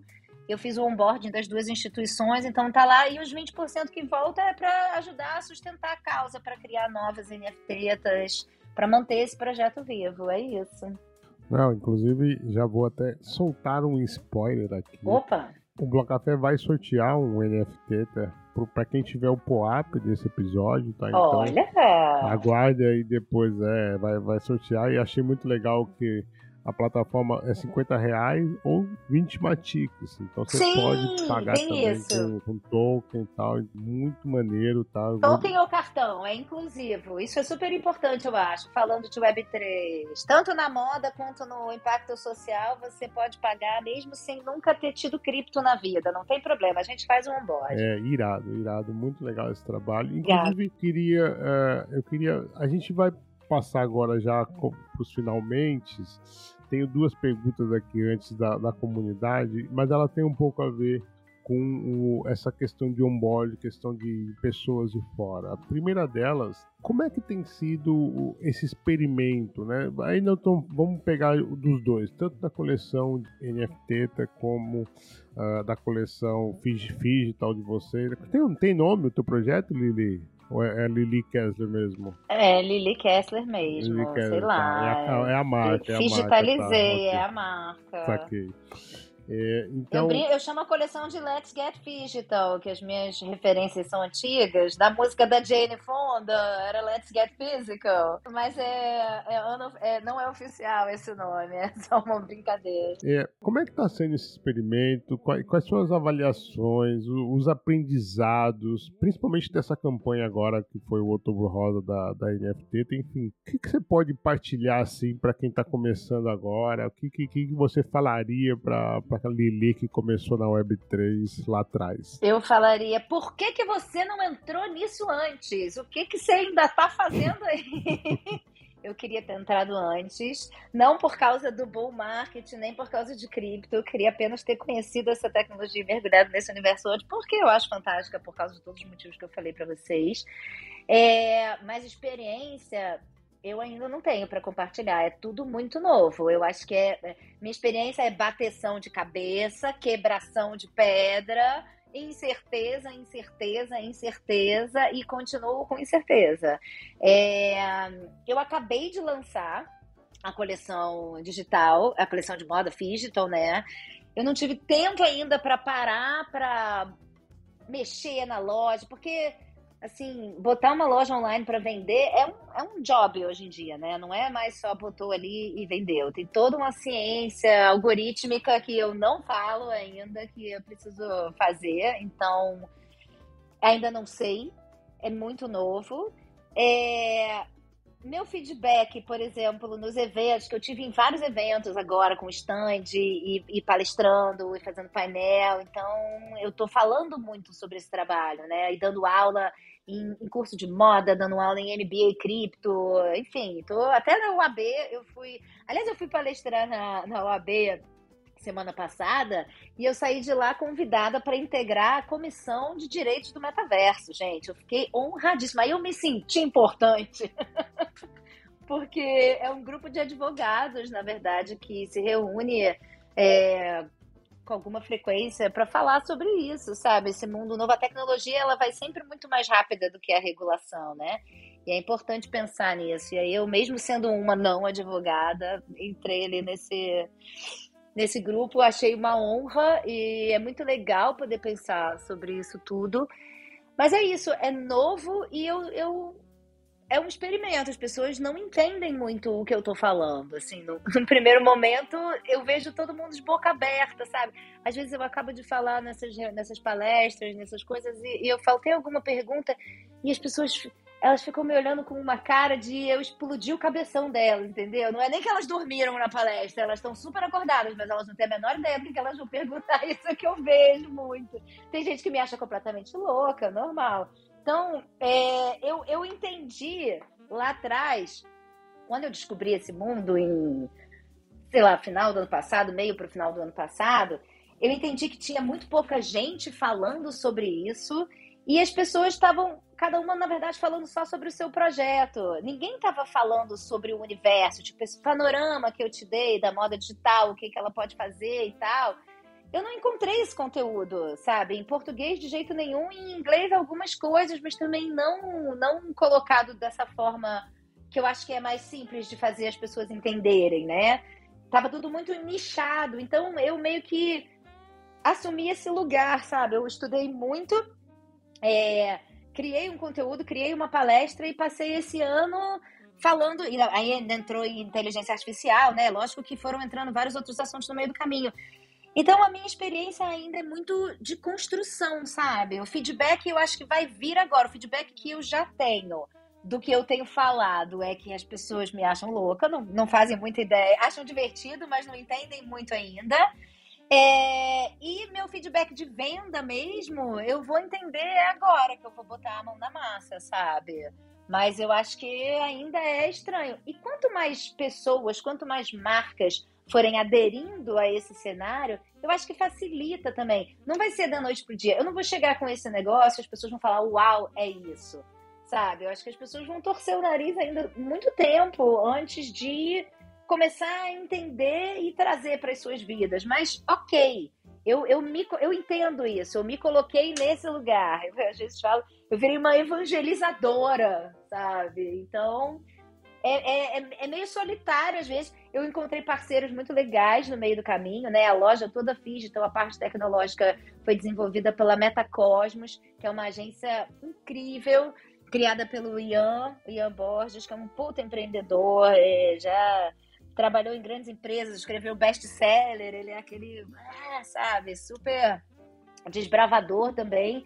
E uh, ele estava pensando em termos de solucionar dores de comércio online, ele estava pensando em tudo que eu estava pensando de fazer o profator, de fazer, é, de transformar as roupas em digital, o NFT, blá blá blá. Então eu, foi, a gente, foi engraçado o momento que a gente se encontrou, porque foi meio juntar a fome com a vontade de comer. Eu estava na eu já tinha claro na minha cabeça o que eu queria fazer, isso foi em março, na, no Ethereum Rio, foi no Ethereum Rio que a gente se, se encontrou, se conheceu, e a gente se olhou de longe e falou, vamos conversar, e ficou duas horas conversando e nasceu ali a parceria. Mas era isso, a gente estava muito sintonizado. Então, é, eu sinto ainda às vezes que é um caminho solitário, mas ao mesmo tempo a bolha Web3 ela é pequena, né? Todo mundo vai se conhecendo e aí de repente você encontra alguém que tá ali naquela sintonia. E, e, e a gente está construindo junto. Ele também, eu fui a primeira marca que lancei, ele vai lançar outras marcas agora no final do ano, marcas até maiores, tipo a Headley, a Cantão. Então, essas marcas já têm um apelo muito maior para o público que eu não tenho ainda, né? Eu estou entrando agora nesse mundo da moda. Eu acho que isso vai ajudar então é, uma, é um cenário que vai ser construído. A minha, meu feedback para vocês é esse, assim, bateção de cabeça, experimentação, quebração de pedra, conversa com todo mundo, troca ideia e nada é regra. O que funciona para uma coleção não funciona para outra. Eu fiquei pensando, mas eu vou lançar como uma coleção normal de NFT, é, criar aquele FOMO para tentar fazer vender e fechar o período de venda. Eu falei, mas isso não faz sentido para mim porque eu estou vendendo moda. Na NFT também não faz sentido para mim porque o meu benefício ali não é um clubinho que a pessoa vai poder entrar o benefício da NFT é ajuda uma pessoa, porra, sabe? Tipo, entendeu? Então não faz sentido eu brincar com esse FOMO, que é a estratégia de outras coleções de NFT. Então é muito entender o que que você está fazendo, para que que você está fazendo, não existe fórmula e sair experimentando. E agora eu tô louca para entender aonde isso tudo vai chegar. De repente a gente faz um outro encontro mais para frente, no meio do ano que vem, onde eu vou ter um feedback para te dar, mas agora para mim é uma surpresa, sabe? Não sei ainda. Muito bom, muito bom, Lili. Olha, outra coisa que você trouxe bastante aqui, eu acho que vale muito a pena a gente é, trazer aqui essa bagagem tua, é de eventos presenciais como se não bastasse exposição, é, speaker, você também está levando a tua marca como standard. Tá? Então, ou seja, você está muito presente nos eventos de Web3 e não só Web3, a gente acabou de citar um aqui da moda também e tal. Primeiro eu queria que você trouxesse como é que está sendo a aceitação da galera que não é da Web3, não é nativa e, e quando vê aquilo lá, como é que está sendo isso, essa, essa doideira. E depois trouxesse aí alguns eventos que marcaram a, a tua jornada. Cara, a reação das pessoas é aquela que eu acho que eu falei ainda há pouco. As pessoas acham que eu sou completamente louca, ficam paradas de boca aberta na frente do stand. É engraçado, né? Eu devia filmar essas coisas, tinha que deixar uma câmera. Às vezes tem gente que para na frente do stand e fica com a boca aberta, assim. Aí eu levanto e vou falar com a pessoa. É... Eu acho, eu acho divertido esse trabalho de trazer uma coisa completamente nova, sabe? É o que eu te falei também, eu estou trabalhando com coisas que não existem. Esse, coisas que não existem, entre muitas aspas, há muito tempo. Então, eu acho divertido trazer essas possibilidades. E eu, fa falando de um contexto onde a gente passou alguns anos trancado em casa e se vendo virtualmente e metaverso, não sei o quê, é, o mundo digital ele é muito legal e ele tem possibilidades criativas incríveis eu não falei isso ainda, mas, por exemplo, uma roupa digital, ela não tem o menor compromisso com a realidade. Quando a gente estiver vivendo ali no nosso mundinho misto e usando óculos de, né, de realidade mista, é, você pode estar com uma jaqueta pegando fogo, entendeu? Eu posso estar com um rabo de sereia, sabe? Eu não tenho compromisso nenhum. Então, isso é muito divertido, eu acho, da, da moda digital. É, mas os eventos presenciais, eles têm uma característica, eles têm uma troca, eles eu acho que abrem um, um nível de diálogo que você não tem, por mais íntimo que o metaverso possa ser, por mais íntimo que uma conversa de Zoom possa ser, né? E a gente teve essa experiência, é diferente do olho no olho, é diferente do contato. Então, eu, eu acho que eu bati recorde de quantos eventos eu participei esse ano. É, mas eu sinto muito isso. As, quando, às vezes eu conheci uma pessoa falando em um painel com ela. Cara, ficou um vínculo completamente diferente de uma pessoa que talvez eu tenha feito só uma reunião no Zoom em algum momento da minha vida. Sabe? Tem uma coisa de olho no olho e de energia e de trazer isso para o mundo físico. Então eu, eu acho que isso não vai se perder, eu espero que isso não se perca, e, e mesmo tendo experiências digitais, é, é isso, eu acho que o físico é importantíssimo. É, eventos que me marcaram, cara, eu acho que todos foram importantes. O, o primeiro para mim que marcou, eu acho que foi o primeiro que eu palestrei, que foi em janeiro no Smart Summit, que é um evento, na verdade, focado mais na comunidade financeira ali da XP, investimentos, né? Outro universo, mas tinha. Eles estão ligados no futuro, então tinha um palco todo de Web3, e aí eu falei nesse palco de Web3.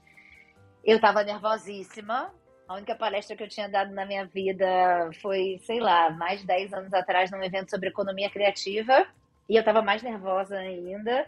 É, mas depois que eu engatei, depois que eu subi no palco e comecei a falar, acho que eu engatei a primeira e não parei de falar até agora. Porque eu entendi ali a mágica de, de transmitir conhecimento, de levar uma coisa nova para as pessoas, sabe? Eu venho de uma família de, além de artista, de professoras. A minha mãe era professora de francês e minha avó e minha tia também eram professoras. E eu nunca achei que eu tinha talento didático na minha vida, sabe? Eu sempre falo que eu sou paciente, eh, eh, impaciente. Eu não tenho filho, nem quero ter. Eu, não, eu falo, não tenho paciência. Mas eu acho que eu sou tão apaixonada pelo assunto, por vários motivos, que eu falo disso com muito prazer e aí eu acabo interessando as pessoas. Foi mágico para mim sair daquele painel ali e antes de mim tinham falado homens brancos heterocis estabelecidos e super importantes, de instituições super importantes. E quando eu, e eu entrei no palco depois, né, ali, é, para falar de moda, num evento de economia, num palco de Web3, tipo, what the fuck, né? E, cara, a, tava lotado. E as pessoas ficaram até o final. E várias pessoas vieram, cinco pessoas vieram tirar foto comigo. Eu não entendi nada. Fiquei tipo, mas por quê?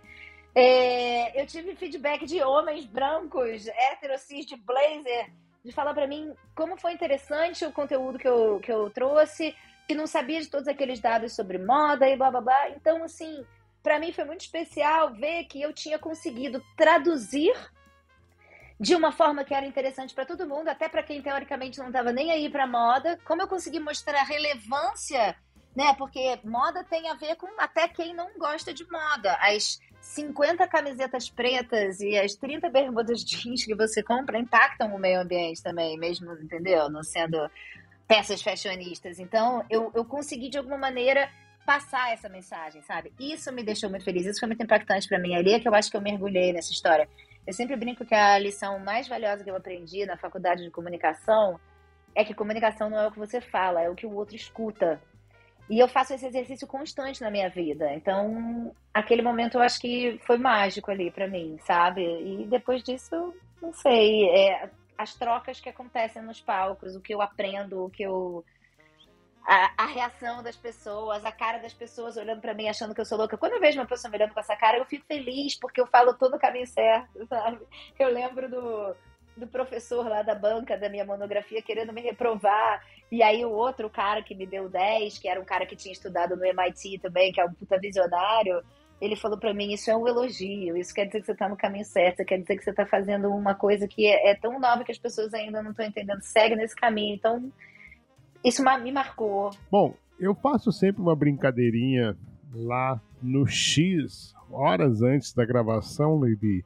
O que, que você perguntaria para a Lili. E aí o Gino Mato, que está sempre presente aqui, com o seu humor característico, perguntou aqui para você, já que vocês vão falar de moda, Lili, usar boné de loja de material de construção tá na moda de novo? Cara, eu não sabia nem que tinha saído da moda, na verdade, Gino. é, eu não acredito nisso. Eu, eu essa esquizofrenia aí do tá na moda, não tá na moda, indústria da moda. Eu fiz um podcast que até o jornalista é o Pedro Doria, que é filho do orientador da minha monografia, por acaso, e ele me fala, e ele me faz essa pergunta é, sobre a indústria da moda, não sei o quê, e a minha resposta é: a moda não é a indústria da moda, sabe? Para mim, moda é linguagem e é autoexpressão. E aí, se você. Se, se, usar o boné da loja de material de construção diz alguma coisa sobre você, eu acho que ele vai estar tá sempre na moda. Eu acho que está caindo. Isso era, isso era mais óbvio, era mais evidente o que está na moda e o que não está na moda. Sei lá, 20 anos atrás, talvez, é, até 20 anos atrás, mas eu acho que com a internet, principalmente, e uh, as bolhas e as tribos se formando na internet e o mundo cada vez mais globalizado, esse conceito de o que está na moda não está mais na moda, sabe? Então eu não acredito nisso. E aí me lembrou o, uma coleção maravilhosa que vai lançar agora da casa NFT, que a logo é o bonezinho, mas não é do material de construção, é o capacetinho da construção. E eu acho que vai ficar mais na moda ainda quando lançar a coleção da casa. Então, Gino continua usando o seu boné. Beleza. É a última pergunta para encerrar, Lili, e é uma continuação da primeira que eu te fiz e vai amarrar tudo isso que nós falamos aqui. É o seguinte: por que, que você ainda está em cripto? Por que, que eu não entrei antes? É só isso que eu me pergunto, na verdade.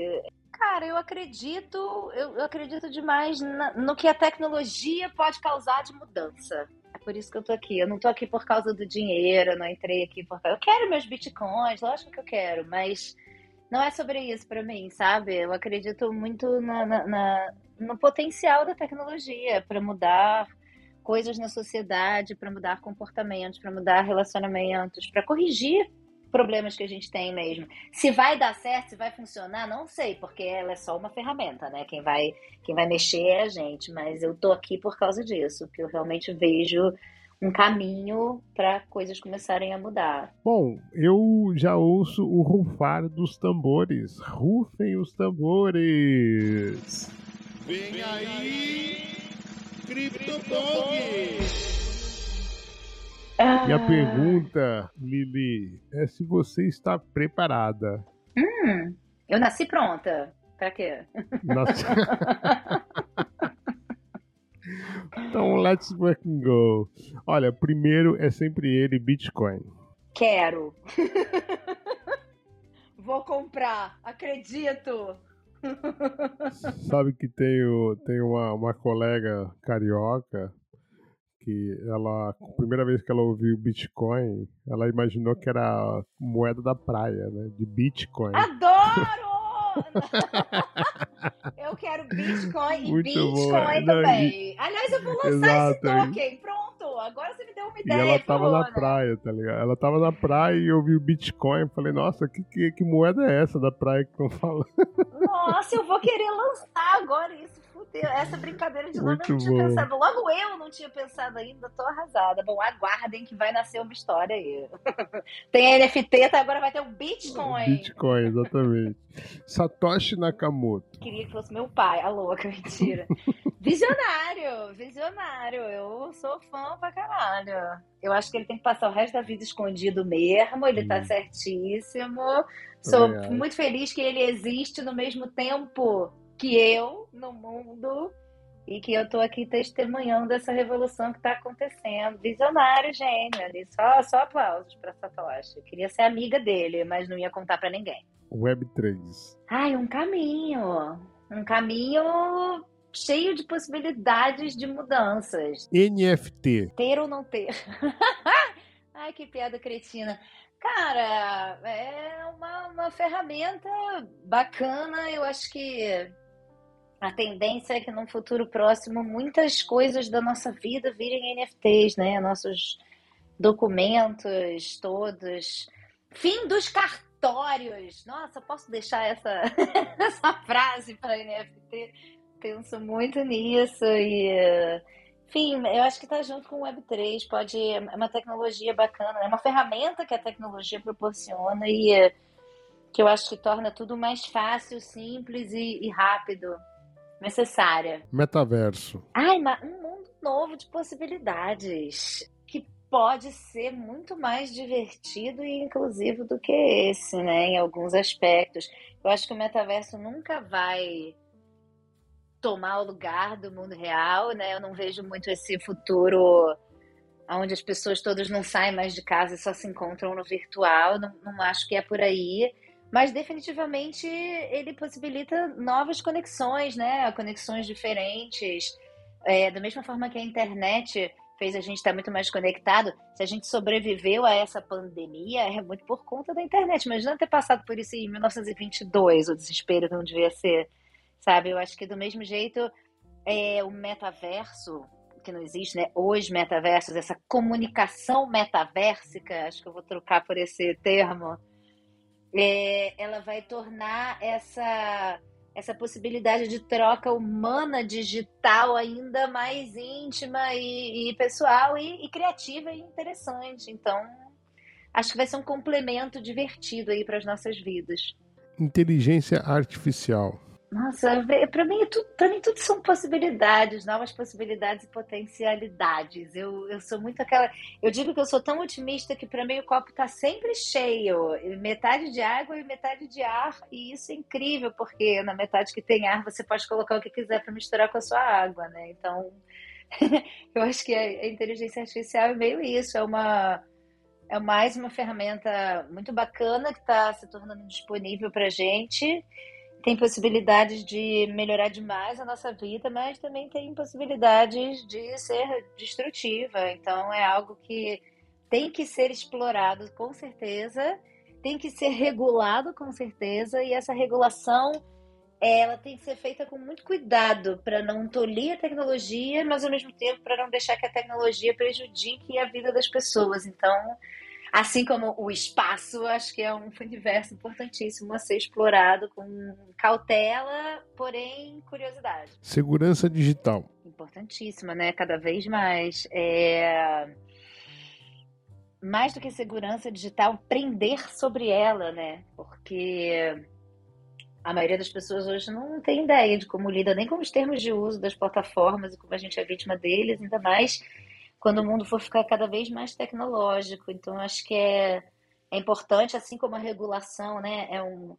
Nem gosto da palavra, da, expressão mal necessário, mas algo nesse caminho, né? A gente precisa dela para se proteger sem que ela limite o que a gente pode alcançar mas acho que mais importante do que tudo isso é poder ensinar, falar dela e poder ensinar isso para as pessoas, para que elas possam se proteger, porque não adianta a segurança ser só para alguns, né? Digital. A ponte entre o mundo físico e o digital, esse descentralização. Totalmente necessária, né? Acho que é uma força de centralização das maiorias, talvez. Daqui a pouco vão me chamar de comunista, né? Mas eu acho que é uma, uma possibilidade de mais justiça, né? A descentralização é importante. Um dos maiores problemas do nosso mundo hoje é a concentração cada vez mais insana de capitais na mão de poucos, né? E essa e todos os problemas que isso gera, né? Produzir bilionários é um problema muito sério. Então, é, tudo é muito centralizado. As grandes empresas que mandam no mundo hoje não existiam 20 anos atrás. Isso tudo é uma centralização muito louca é, a partir do momento que a gente pode tomar posse dos, dos nossos dados, que nunca deveriam ter deixado de ser nossos, e que, né, que a gente possa agir diferente, eu acho que a gente consegue talvez criar um pouco mais de justiça, um pouco diminuir um pouco a desigualdade. Para mim, a descentralização é, é nesse caminho aí, esse, por esse prisma que eu enxergo ela. O que falta para a adesão popular das criptos é? Cara, conhecimento, eu acho. Falar mais disso, né? Espalhar a palavra, eu acho muito importante. Os influenciadores, Web3, a galera que está aí falando sobre isso, seja por que foco for, mais financeiro, mais filosófico, como Casta também, amo, também sou amiga, também converso, consumo o conteúdo dele. Eu acho que falta falar mais sobre. Infelizmente, é, a gente, eu acho que a, a, adoção em massa das criptos ela vai começar a acontecer à medida que os governos forem soltando as suas próprias moedas digitais, né? Porque às vezes as pessoas parecem que precisam de um empurrãozinho. A inércia é um grande problema para todo mundo muito acomodado ali. Quando ouve falar de cripto, houve notícia fantasiosa, fantasiosa não, né? Mas é, é notícia de manchete, clickbait, e pirâmides e não sei o quê, e não se interessa em saber, mas a partir do momento que os governos começarem a lançar as suas próprias moedas digitais, já estão todos de olho, né? As pessoas vão ser obrigadas a saber, né? Pelo menos naquilo ali. E aí talvez isso abra a cabeça delas para elas entenderem que aquele dinheiro ali digital do governo é um pouquinho diferente do outro dinheiro digital que foi criado antes.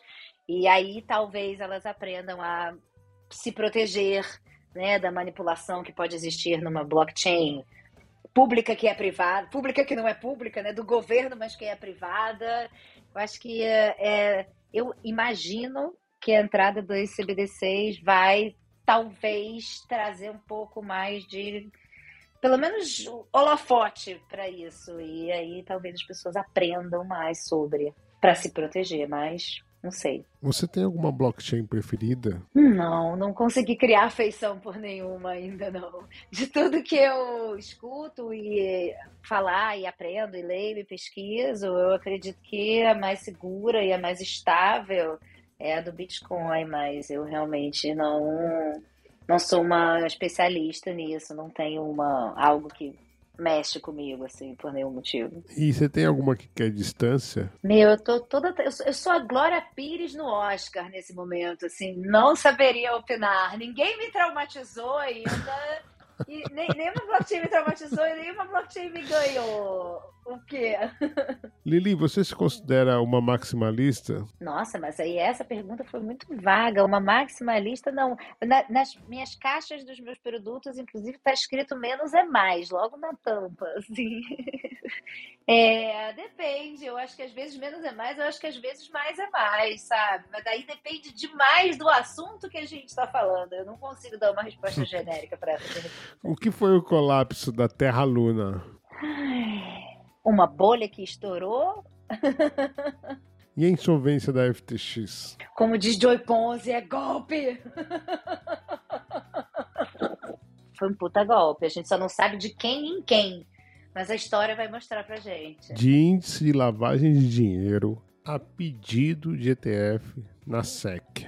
O que, que fez a BlackRock mudar de opinião? Agora você está fazendo umas perguntas realmente. Eu acho que nem que eu fosse uma entendida. Eu, eu vou sempre achar que é interesse econômico, porque aqueles caras não fazem nada que não seja por isso, né? Agora, destrinchar esse nó aí Vou, vou, vou chamar Glória Pires de novo, não, não saberia opinar.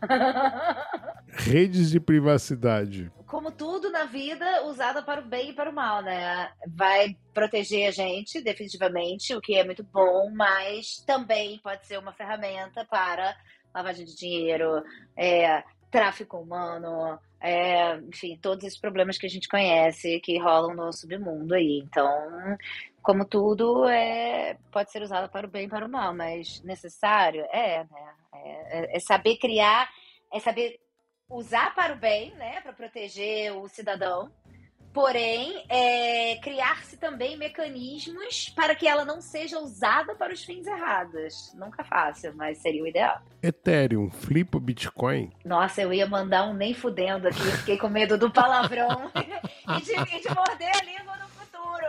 Mas eu juro pra você que a primeira coisa que veio no meu coração foi um nem fudendo. Nem fudendo. não sei. Cara, eu acho que nada. Eu, eu né, posso estar muito errada sempre, graças a Deus. Não, não tenho compromisso com.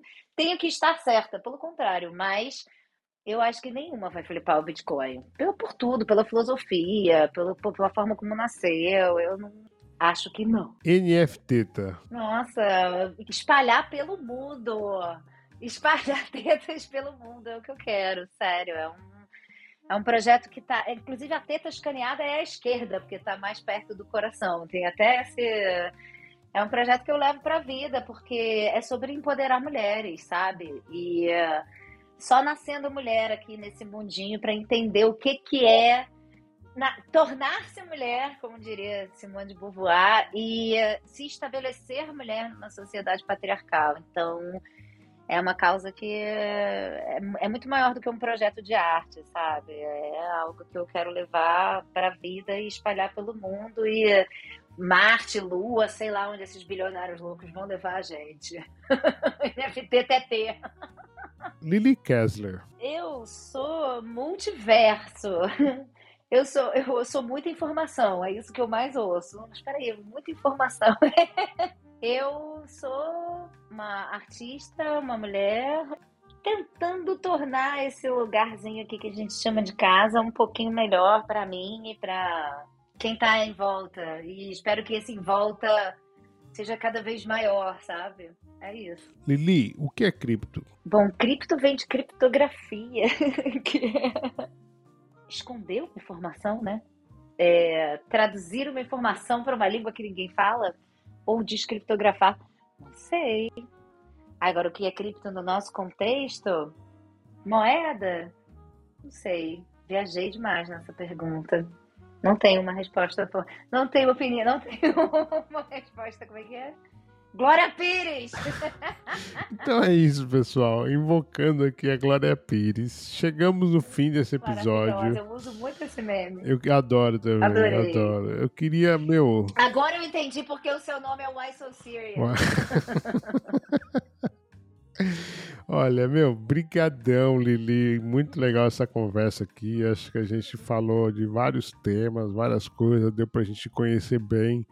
Uh, não só a tua, o teu trabalho na Web3, o que você está construindo, mas toda essa tua jornada, tudo que te motiva, isso é muito fantástico e essa troca acho que é enriquecedora para o ecossistema em si. Eu desejo ótima muito. sorte para mim também. É, para todos nós. Para todos nós. Desejo ótima sorte com, com o projeto, tudo, com a Lily Kessler, Digital, com a NFT. Inclusive, já reforço aqui: esse, esse, os detentores do POAP desse bloco vai ter sorteado um NFT Outubro Rosa, tá? Que tem aí uma consulta, né, de terapia para as mulheres, exatamente, é muito maneiro. E é isso, Lili, parabéns, sucesso sempre. Muito Conte obrigada. sempre com o Bloco Café. O Bloco Café está sempre de portas abertas para receber você e a gente espalhar essa palavra da Web3, da NFT e da Lili Kessler. Muito obrigada. E quero dizer que a comunicação aqui é via de mão dupla sempre, assim, portas abertas.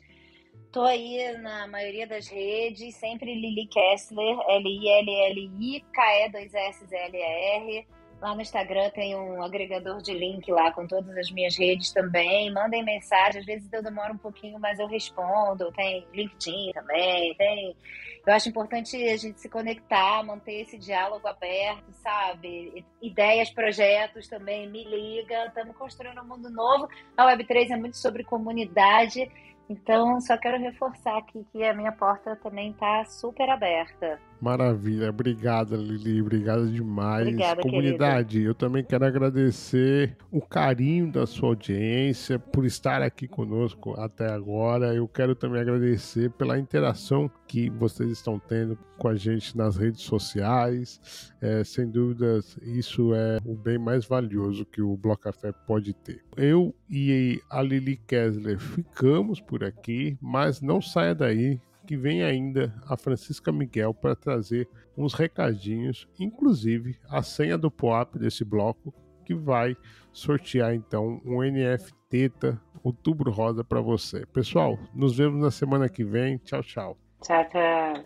Adorei conhecer a Lili, uma mulher cheia de energia e que luta para fazer a diferença no mundo. Estes insights sobre moda digital e metaverso explodem a cabeça ao imaginar as infinitas possibilidades do futuro e, além de tudo, engajada com uma causa social e promoção da saúde da mulher. Toda axé para Lily Kessler.